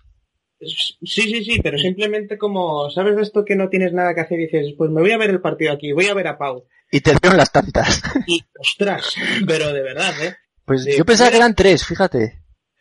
No, es que de tres sé que ha habido alguna. Y además yo lo estaba, lo estaba viendo y digo, una prórroga, dos prórrogas, tres prórrogas. Y además recuerdo pensar, y si llegan a cuatro, ¿ha, ha habido algún partido con cuatro? Y llegan a la cuarta y yo digo, esto tiene que ser histórico. Y tal cual, pusieron ahí en la pantalla de, de televisión y creo que decían desde no sé qué fecha del 1986 no había un partido con cuatro prórrogas. Madre mía. Pues nada, me, me, me quedo a verlo, aunque histórico tampoco fue porque creo que en los años 60 o así hubo, hubo un partido de seis prórrogas, de estos partidos de que, pese a que habían seis prórrogas, acababan 70-72, ¿sabes? O sea, años 50-60, pero, pero sí que fue bastante curioso. Entonces, claro, cuando ves a jugadores como Gasol, con su edad, o según qué jugadores, jugar prácticamente 50 minutos al máximo nivel, pues obviamente yo creo que hicieron bien en sentarle al, al siguiente partido, pero fue un, fue un partido divertido de ver. Y, y no sé, y alguno de los Knicks sí que me he visto. Y un poquito comentar eso que sí, que Porzingis es muy bueno, pero igual no sé si se está estrellando ahora un poquito con el, con el rookie wall, ¿no? El- Sí, sí, los últimos partidos estaban más flojos. Sí, el, muro del rookie este porque es- mm, parece que ha bajado un poco ahí las sus estadísticas, sus aportaciones en los partidos y eso que, que me parece un jugador muy divertido de ver y que en cuanto vaya cogiendo tono físico y, y haciéndose de la diferencia que es el salto de Europa a la NBA, pues puede ser importante para, para los Knicks, aunque no sé cómo veis playoff este año. No, playoff no, no. Nos aventuramos al principio con ese buen inicio, pero que va, para nada. La línea exterior muy floja. Es cierto que Calderón lo está haciendo bien, medianamente en ataque. En defensa sigue flojo. Pero es que el de línea exterior solo tienes a Flalo, que lo está haciendo bien, por cierto. Pero del resto, te confías en Anthony y poco más, no hay mucho más. Yo el miedo que tengo con Anthony es que como vea que las cosas van mal, ya de todo. Bueno, pues si os, si os dan a cambio dos o tres jugadores interesantes, que fue lo que disteis en su momento por él, Pues fíjate que yo no lo vería tan mal, ¿eh? ¿Por quién? Por Anthony, digo. ¿Por Anthony? ¿Quién va a dar tres o cuatro jugadores por él? A ver, 3-4 no, pero vamos. Un equipo contender que Anthony ya tiene una edad. Mm, no sé, no, yo no lo veo, ¿eh? No veo a nadie que vaya a dar complicado con el salario que tiene, cuadrar las cosas, muy complicado, ¿eh? Lo veo. Bueno, el Mm. salario tampoco es que sea tan alto, ¿eh? Con el nuevo margen. O sea, veintipico millones, hasta dentro de un par de años todavía que cuadren, empiecen a cuadrar los salarios, todavía no, no lo veo, ¿eh? Pero sobre todo del equipo yo, la mayor decepción que estoy viendo por ahora es Robin López. A mí no me está convenciendo nada. Y sobre todo se nota que a Fisher no le gusta. Es que se le nota muchísimo. No confía nada en él. si está teniendo minutos o Queen y, Sí, y este jugador, el otro eh, jugador que se Serafin llama está entrando. Lance Thomas, Serafin, Sera. Que a mí no me parece un jugador del otro mundo, lo está haciendo bastante bien Thomas. Y bueno, el Ga- Galloway el año pasado, que lo había hecho muy bien, pero este año parece que, no sé. que- que No, es un jugador sí que depende igual demasiado del tiro, sí. Porque tampoco te aporta mucho en dirección de juego. No, tampoco es Que- más racheado, está más bien. De repente te hace un buen partido como que te hace dos malos. Sí. No, yo lo veo más, más así, pero bueno. Y para mí un poquito la decepción, así de este inicio de temporada, este primer tercio de temporada, quizás los Memphis, porque ya con la edad que van teniendo muchos de sus jugadores, eh, Zach Randolph y compañía, yo no sé, me parece como el típico equipo que ya se le ha pasado su, su mejor época. Yo, a Jesús le gustan los Grizzlies, nos podrá comentar ahora un poquito más en, más en detalle, pero yo, yo no sé qué, qué tal los ves. Yo es que lo veo un equipo como muy, muy plano en estos momentos, que se ha No sé, yo- pasado a un segundo, a un segundo plano, y que bueno, se mantiene un poco gracias a Margasol, pero tampoco, no sé, como un poco, un poco tirando de, de rentas, pero que a la mínima que se despisten se quedan fuera de playoff. Bueno, creo que este año el entrenador tendría que haber salido ya. Con el inicio aquel que tuvieron, se le aguantó porque Memphis ya se sabe que no es un equipo al que le gusten los cambios, llevan en una dinámica similar ya cinco o seis temporadas. Y bueno, ha intentado cosas. El entrenador, por ejemplo, sentar a Randolph y ponerlo de sexto hombre. Está jugando Matt Barnes de titular y además bastante bien todo hay que decirlo. O sea, es un jugador que a mí cuando se fichó no le, no le encontré el atractivo a ese fichaje, pero está jugando bien. Por ejemplo, Jamaica de Green empezó mostrando cosas y poco a poco también está entrando un poco en un estancamiento. Hombre, si el, se si el equipo cae en negativo, yo creo que el entrenador vuela enseguida. No sé, yo no veo que tenga mucha confianza por parte de la plantilla, no sé, no. Aunque no sé qué variantes podría tener el banquillo Memphis ahora mismo. Es que ninguna, porque Tony Allen empezó siendo titular, ahora es Courtney Lee. Como tiene piezas tan similares en todos los puestos, A ver, el problema que tiene Memphis, para mí, es que no confía en los jóvenes. No confía nada en los jóvenes.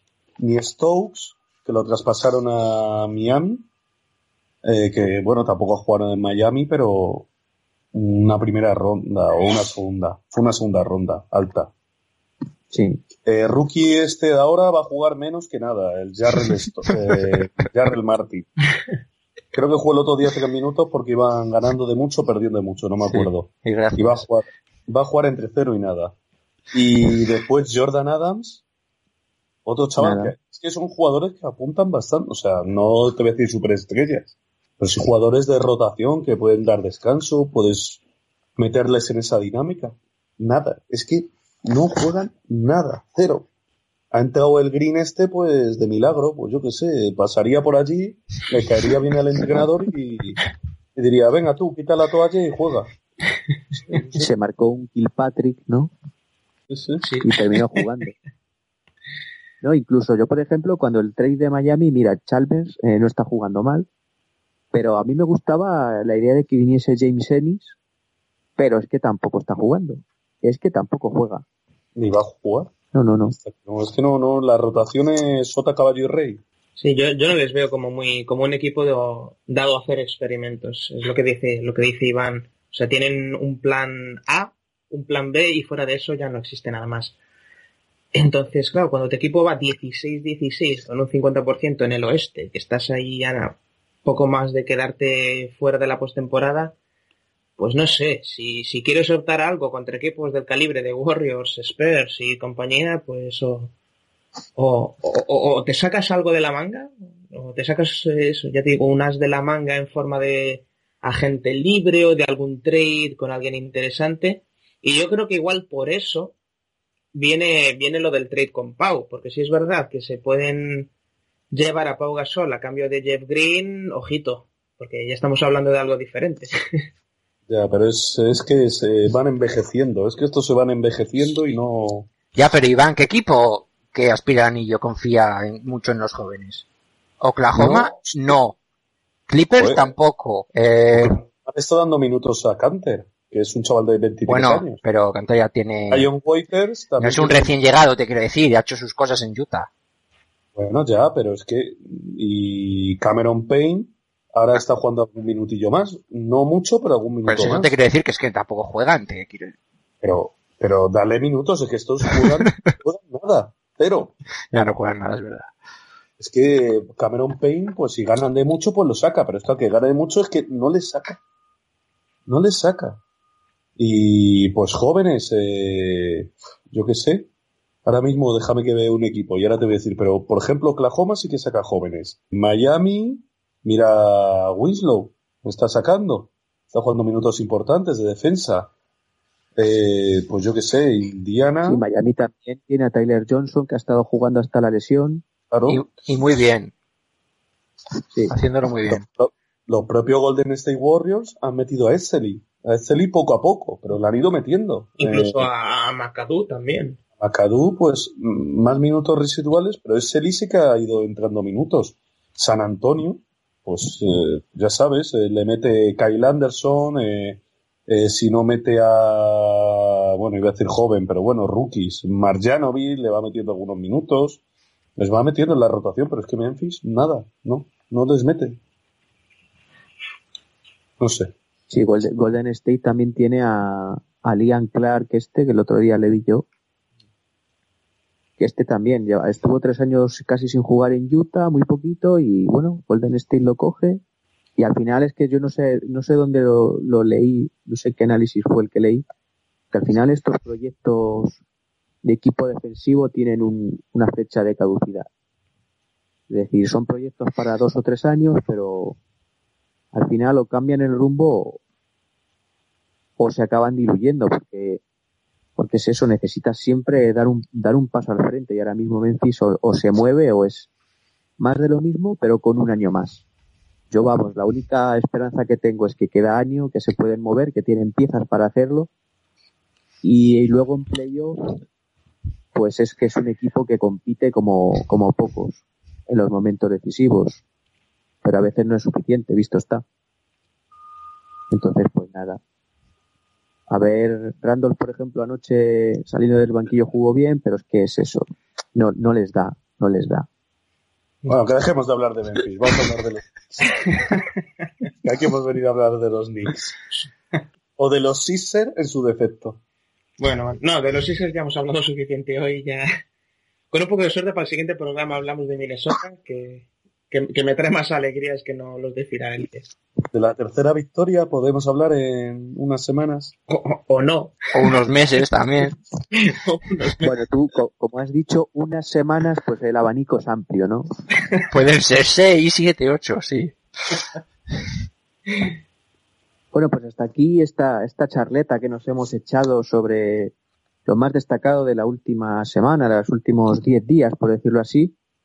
Y ahora nos vamos a ir a una pausita musical y a la vuelta vamos a estrenar una nueva sección en la que, en este caso, será Javi quien nos haga un repaso sobre la historia de unas, una de las franquicias más laureadas de la, de la NBA, como son los Lakers. Enseguida volvemos.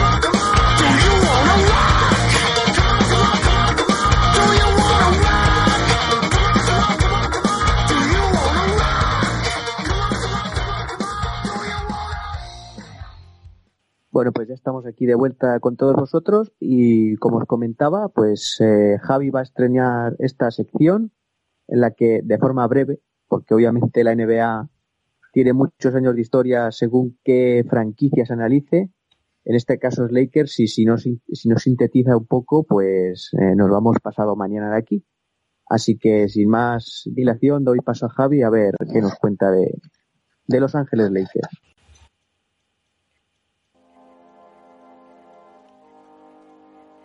Los inicios de una de las franquicias más exitosas tienen sus orígenes en una zona bien alejada de las calientes playas de Beverly Hills. Es en Detroit, Michigan, durante el año 1946, el momento en el que C. King Bowring funda los Detroit Gems, un equipo de la NBL que dirige junto a su compañero de negocios Maury Winston. En el año 1947 es cuando la denominación Lakers es finalmente creada, pues es en este año el momento en el que dos hombres de Minnesota, Ben Berger y Morris Chalfen, compran la franquicia por 15.000 dólares. Es así cuando el equipo pasa a denominarse Minneapolis Lakers, en honor a la ciudad de los 10.000 lagos a la que se mudaba esta franquicia. Los Lakers empezaban la temporada con una noticia que les proveería de grandes alegrías. En ese año 1947 se confirmaba el cierre de la PBLA, Liga Americana, que desaparecería y cuyos jugadores pasaban a formar parte de un draft de dispersión. El número uno de dicho draft fue para los Lakers, quienes seleccionaron a George Mikan, el primer pívot dominante de la historia de la liga. Los Lakers ganarían el campeonato de la NBL en la campaña 1947-1948 y la temporada siguiente saltaron a la BAA, Basketball Association of America, competición que se considera antecesora directa de la NBA. Y puesto que los Lakers reeditaron campeonato durante esa edición, este título es oficialmente el primero en la historia de la NBA y el primer oficial en la lista larga de trofeos de los de oro y púrpura. Es al año siguiente cuando la BAA y la NBL se fusionan para dar lugar a lo que hoy día se conoce mundialmente como NBA.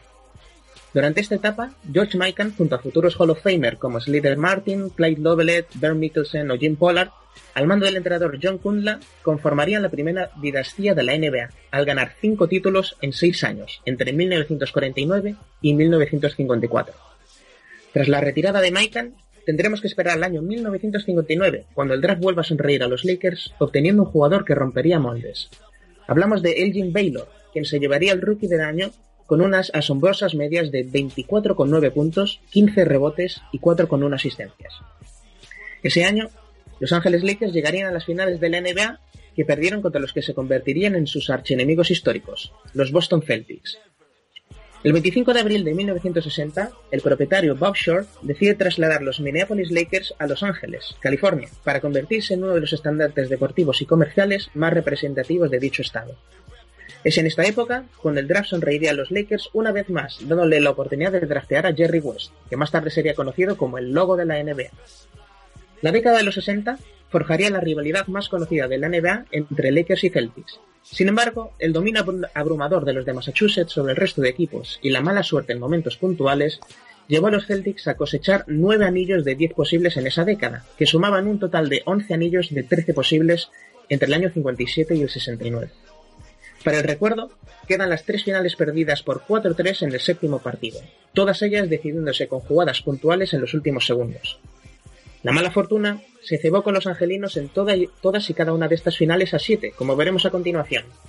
La primera en el año 62, con el partido empatado a 100 y bola para Lakers. West y Baylor eran las primeras opciones.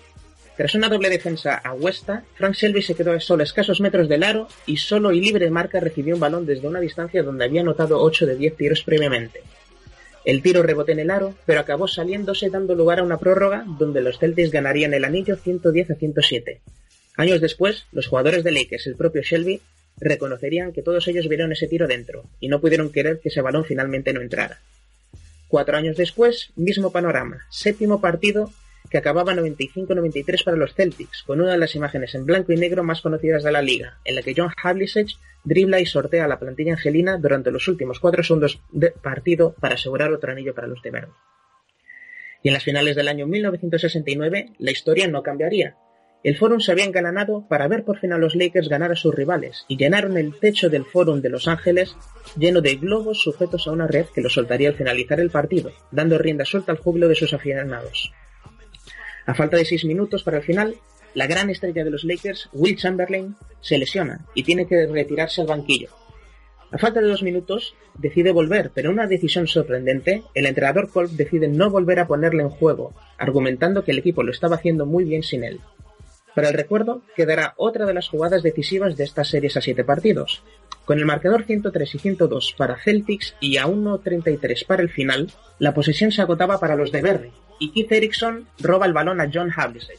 Sin embargo, la mala suerte propiciará que este rechace acabe eh, recayendo en las manos de Don Nelson, quien realizaría un tiro a la desesperada en el último segundo de posesión.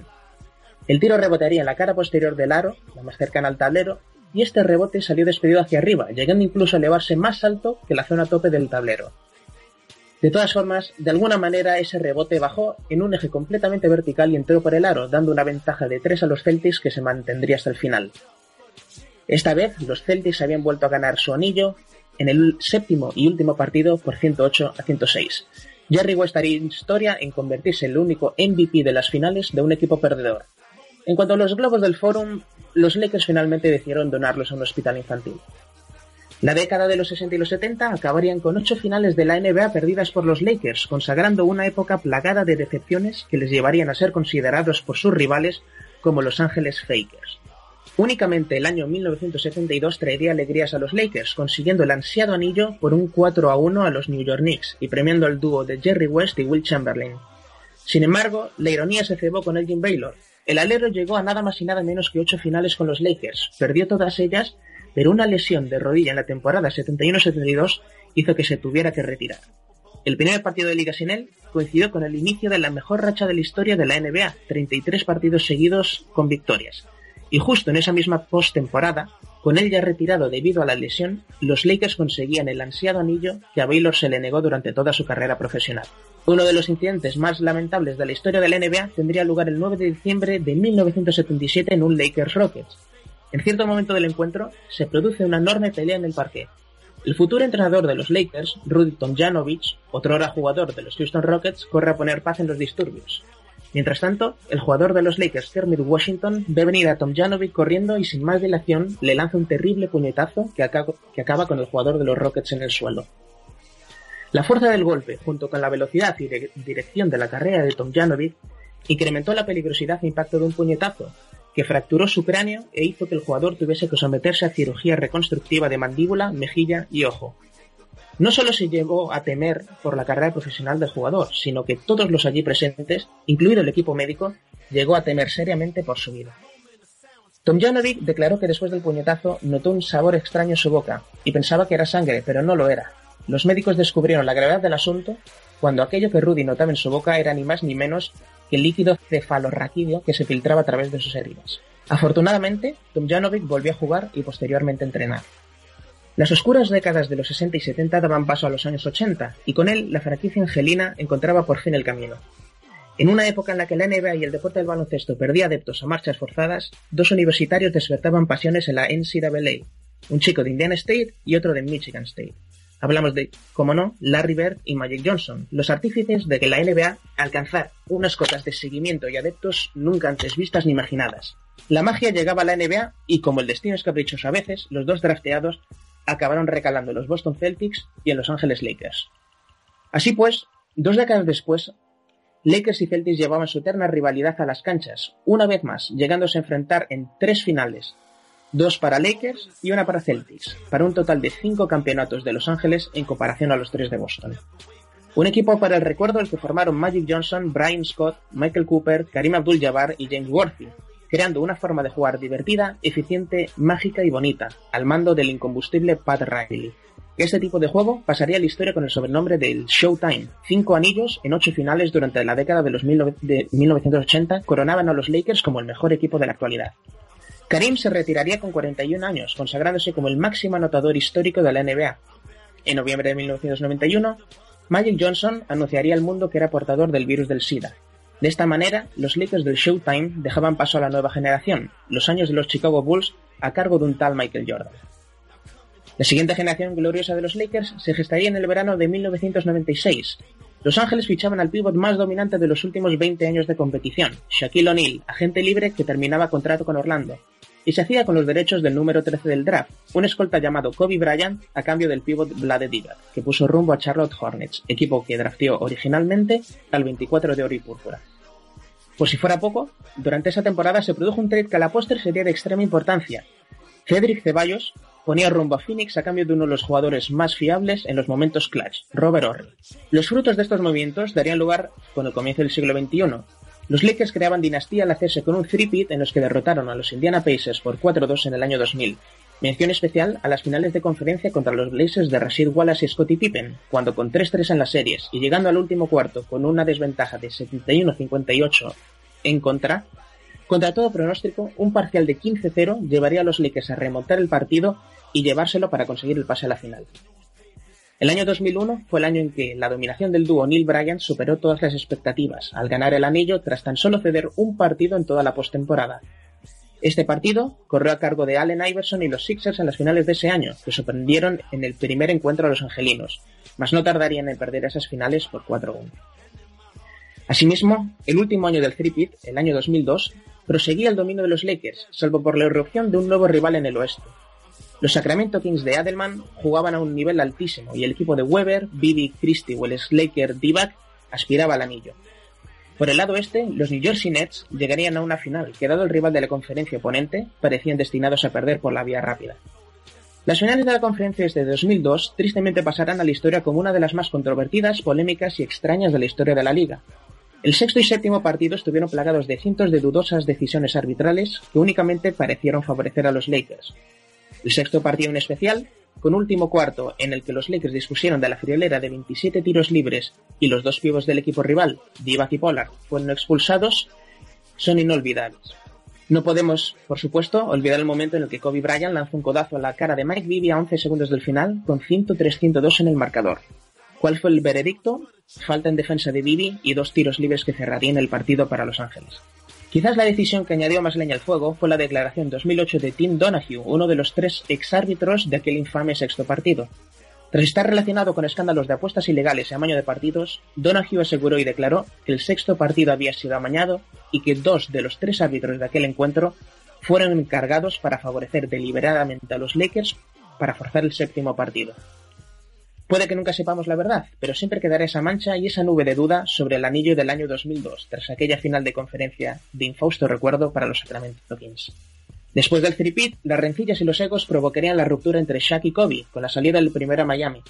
Tras varios años de travesía en el desierto y derrotas en las primeras fases de playoff, a Kobe aún le esperaba un último regalo.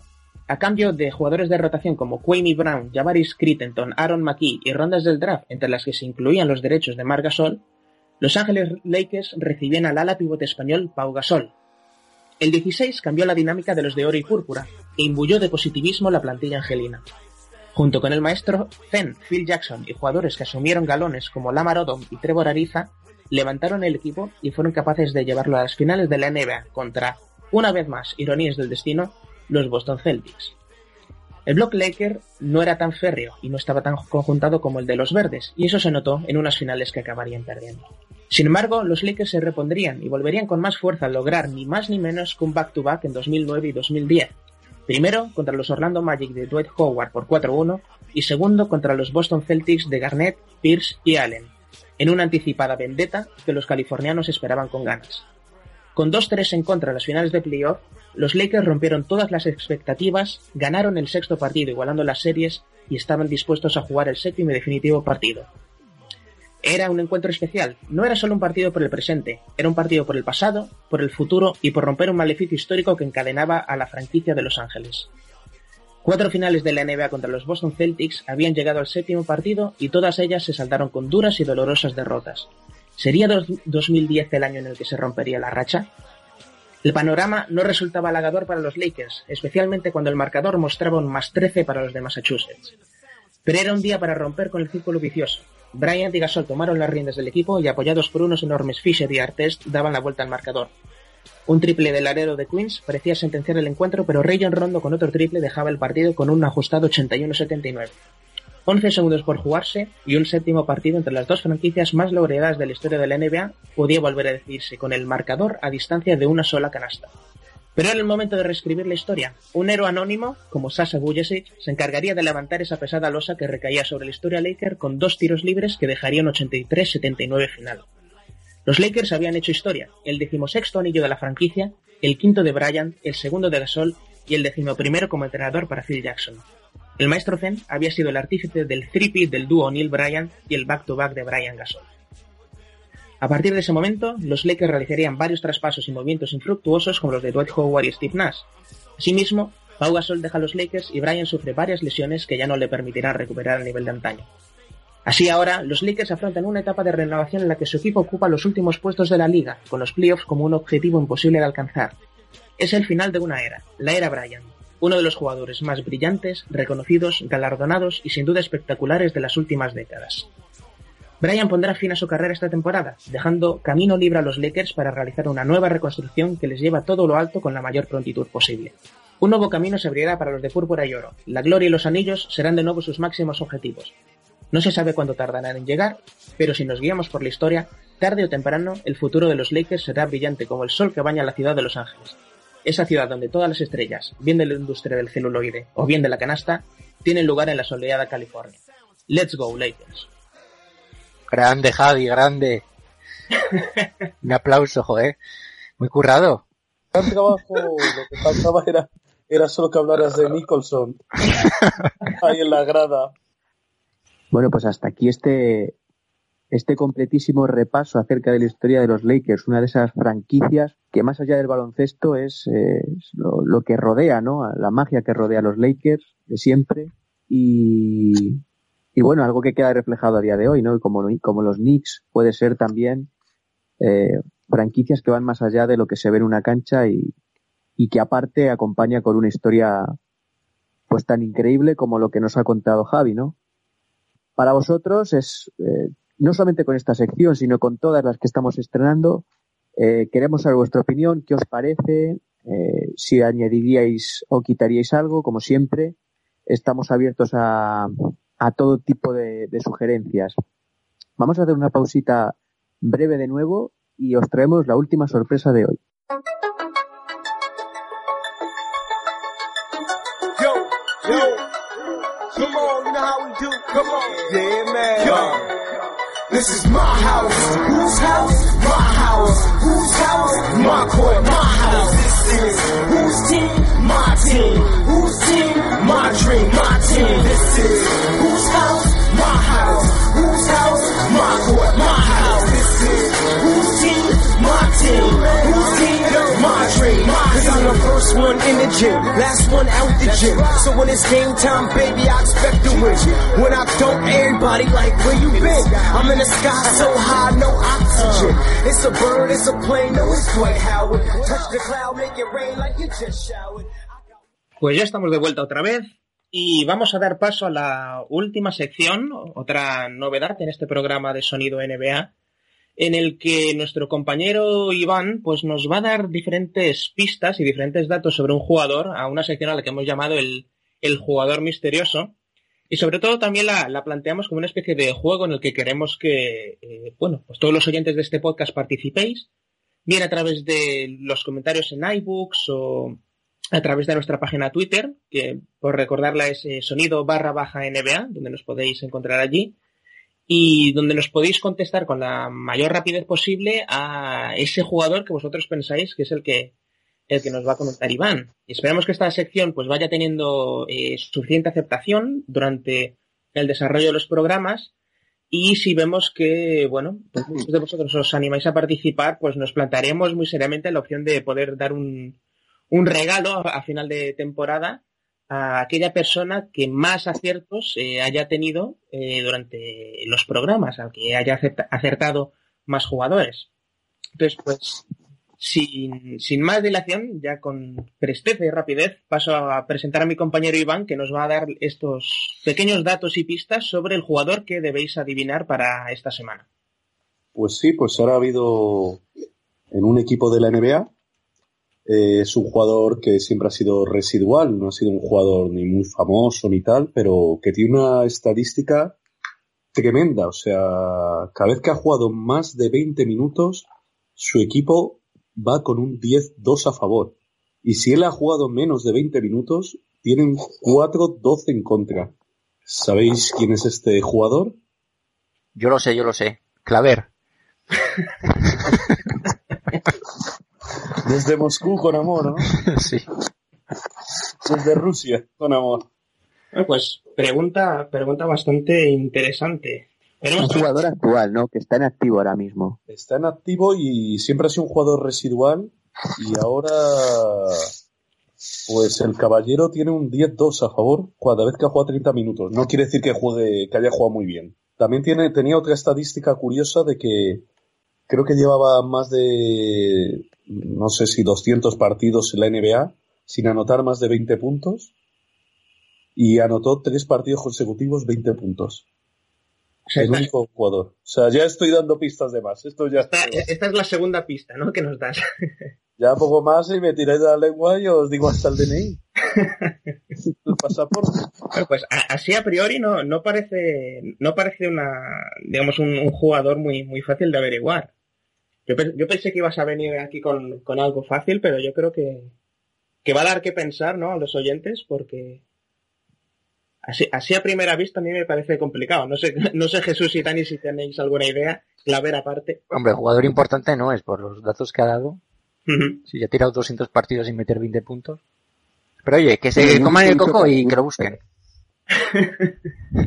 Sí, aquí el, además el, el, primero en llegar que nos deje comentar en, en iVoox o nuestra cuenta de Twitter, pues ya iremos haciendo lista y todo esto a, a final de temporada y esperamos que, que, se, que se una mucha más gente.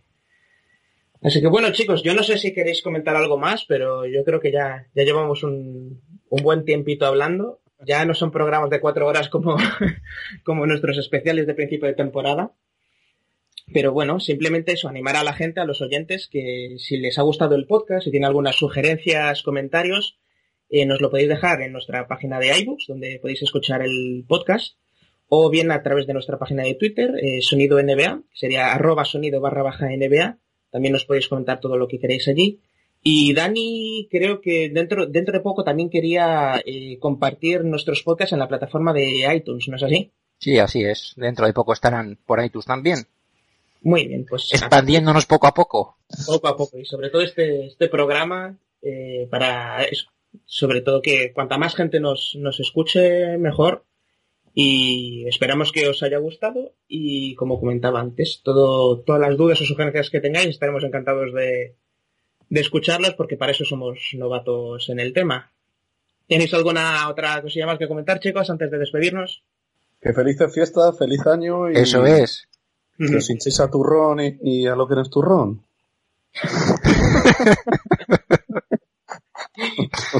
ha quedado claro. Correcto. Pues sí, pues porque yo ya me imagino que el siguiente podcast será ya en el año 2016. Así que feliz año a todos, felices fiestas, que lo disfrutéis. Y eso, a ver mucha NBA, a comer turrón y, y a lo que caiga. Así que, pues nada, un, un saludo fuerte para todos y hasta el próximo podcast. Hasta luego. Adiós. Bye.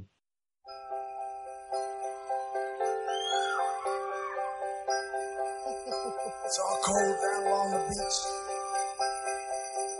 The wind's whipping down the boardwalk.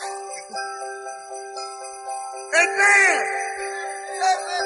You guys know what time of year it is? What time?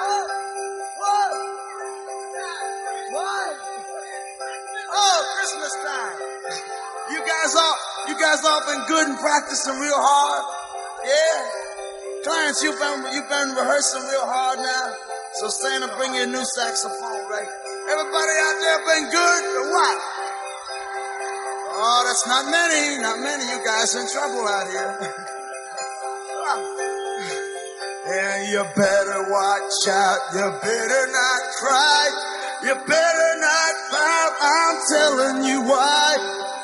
Santa Claus is coming to town. Santa Claus is coming to town.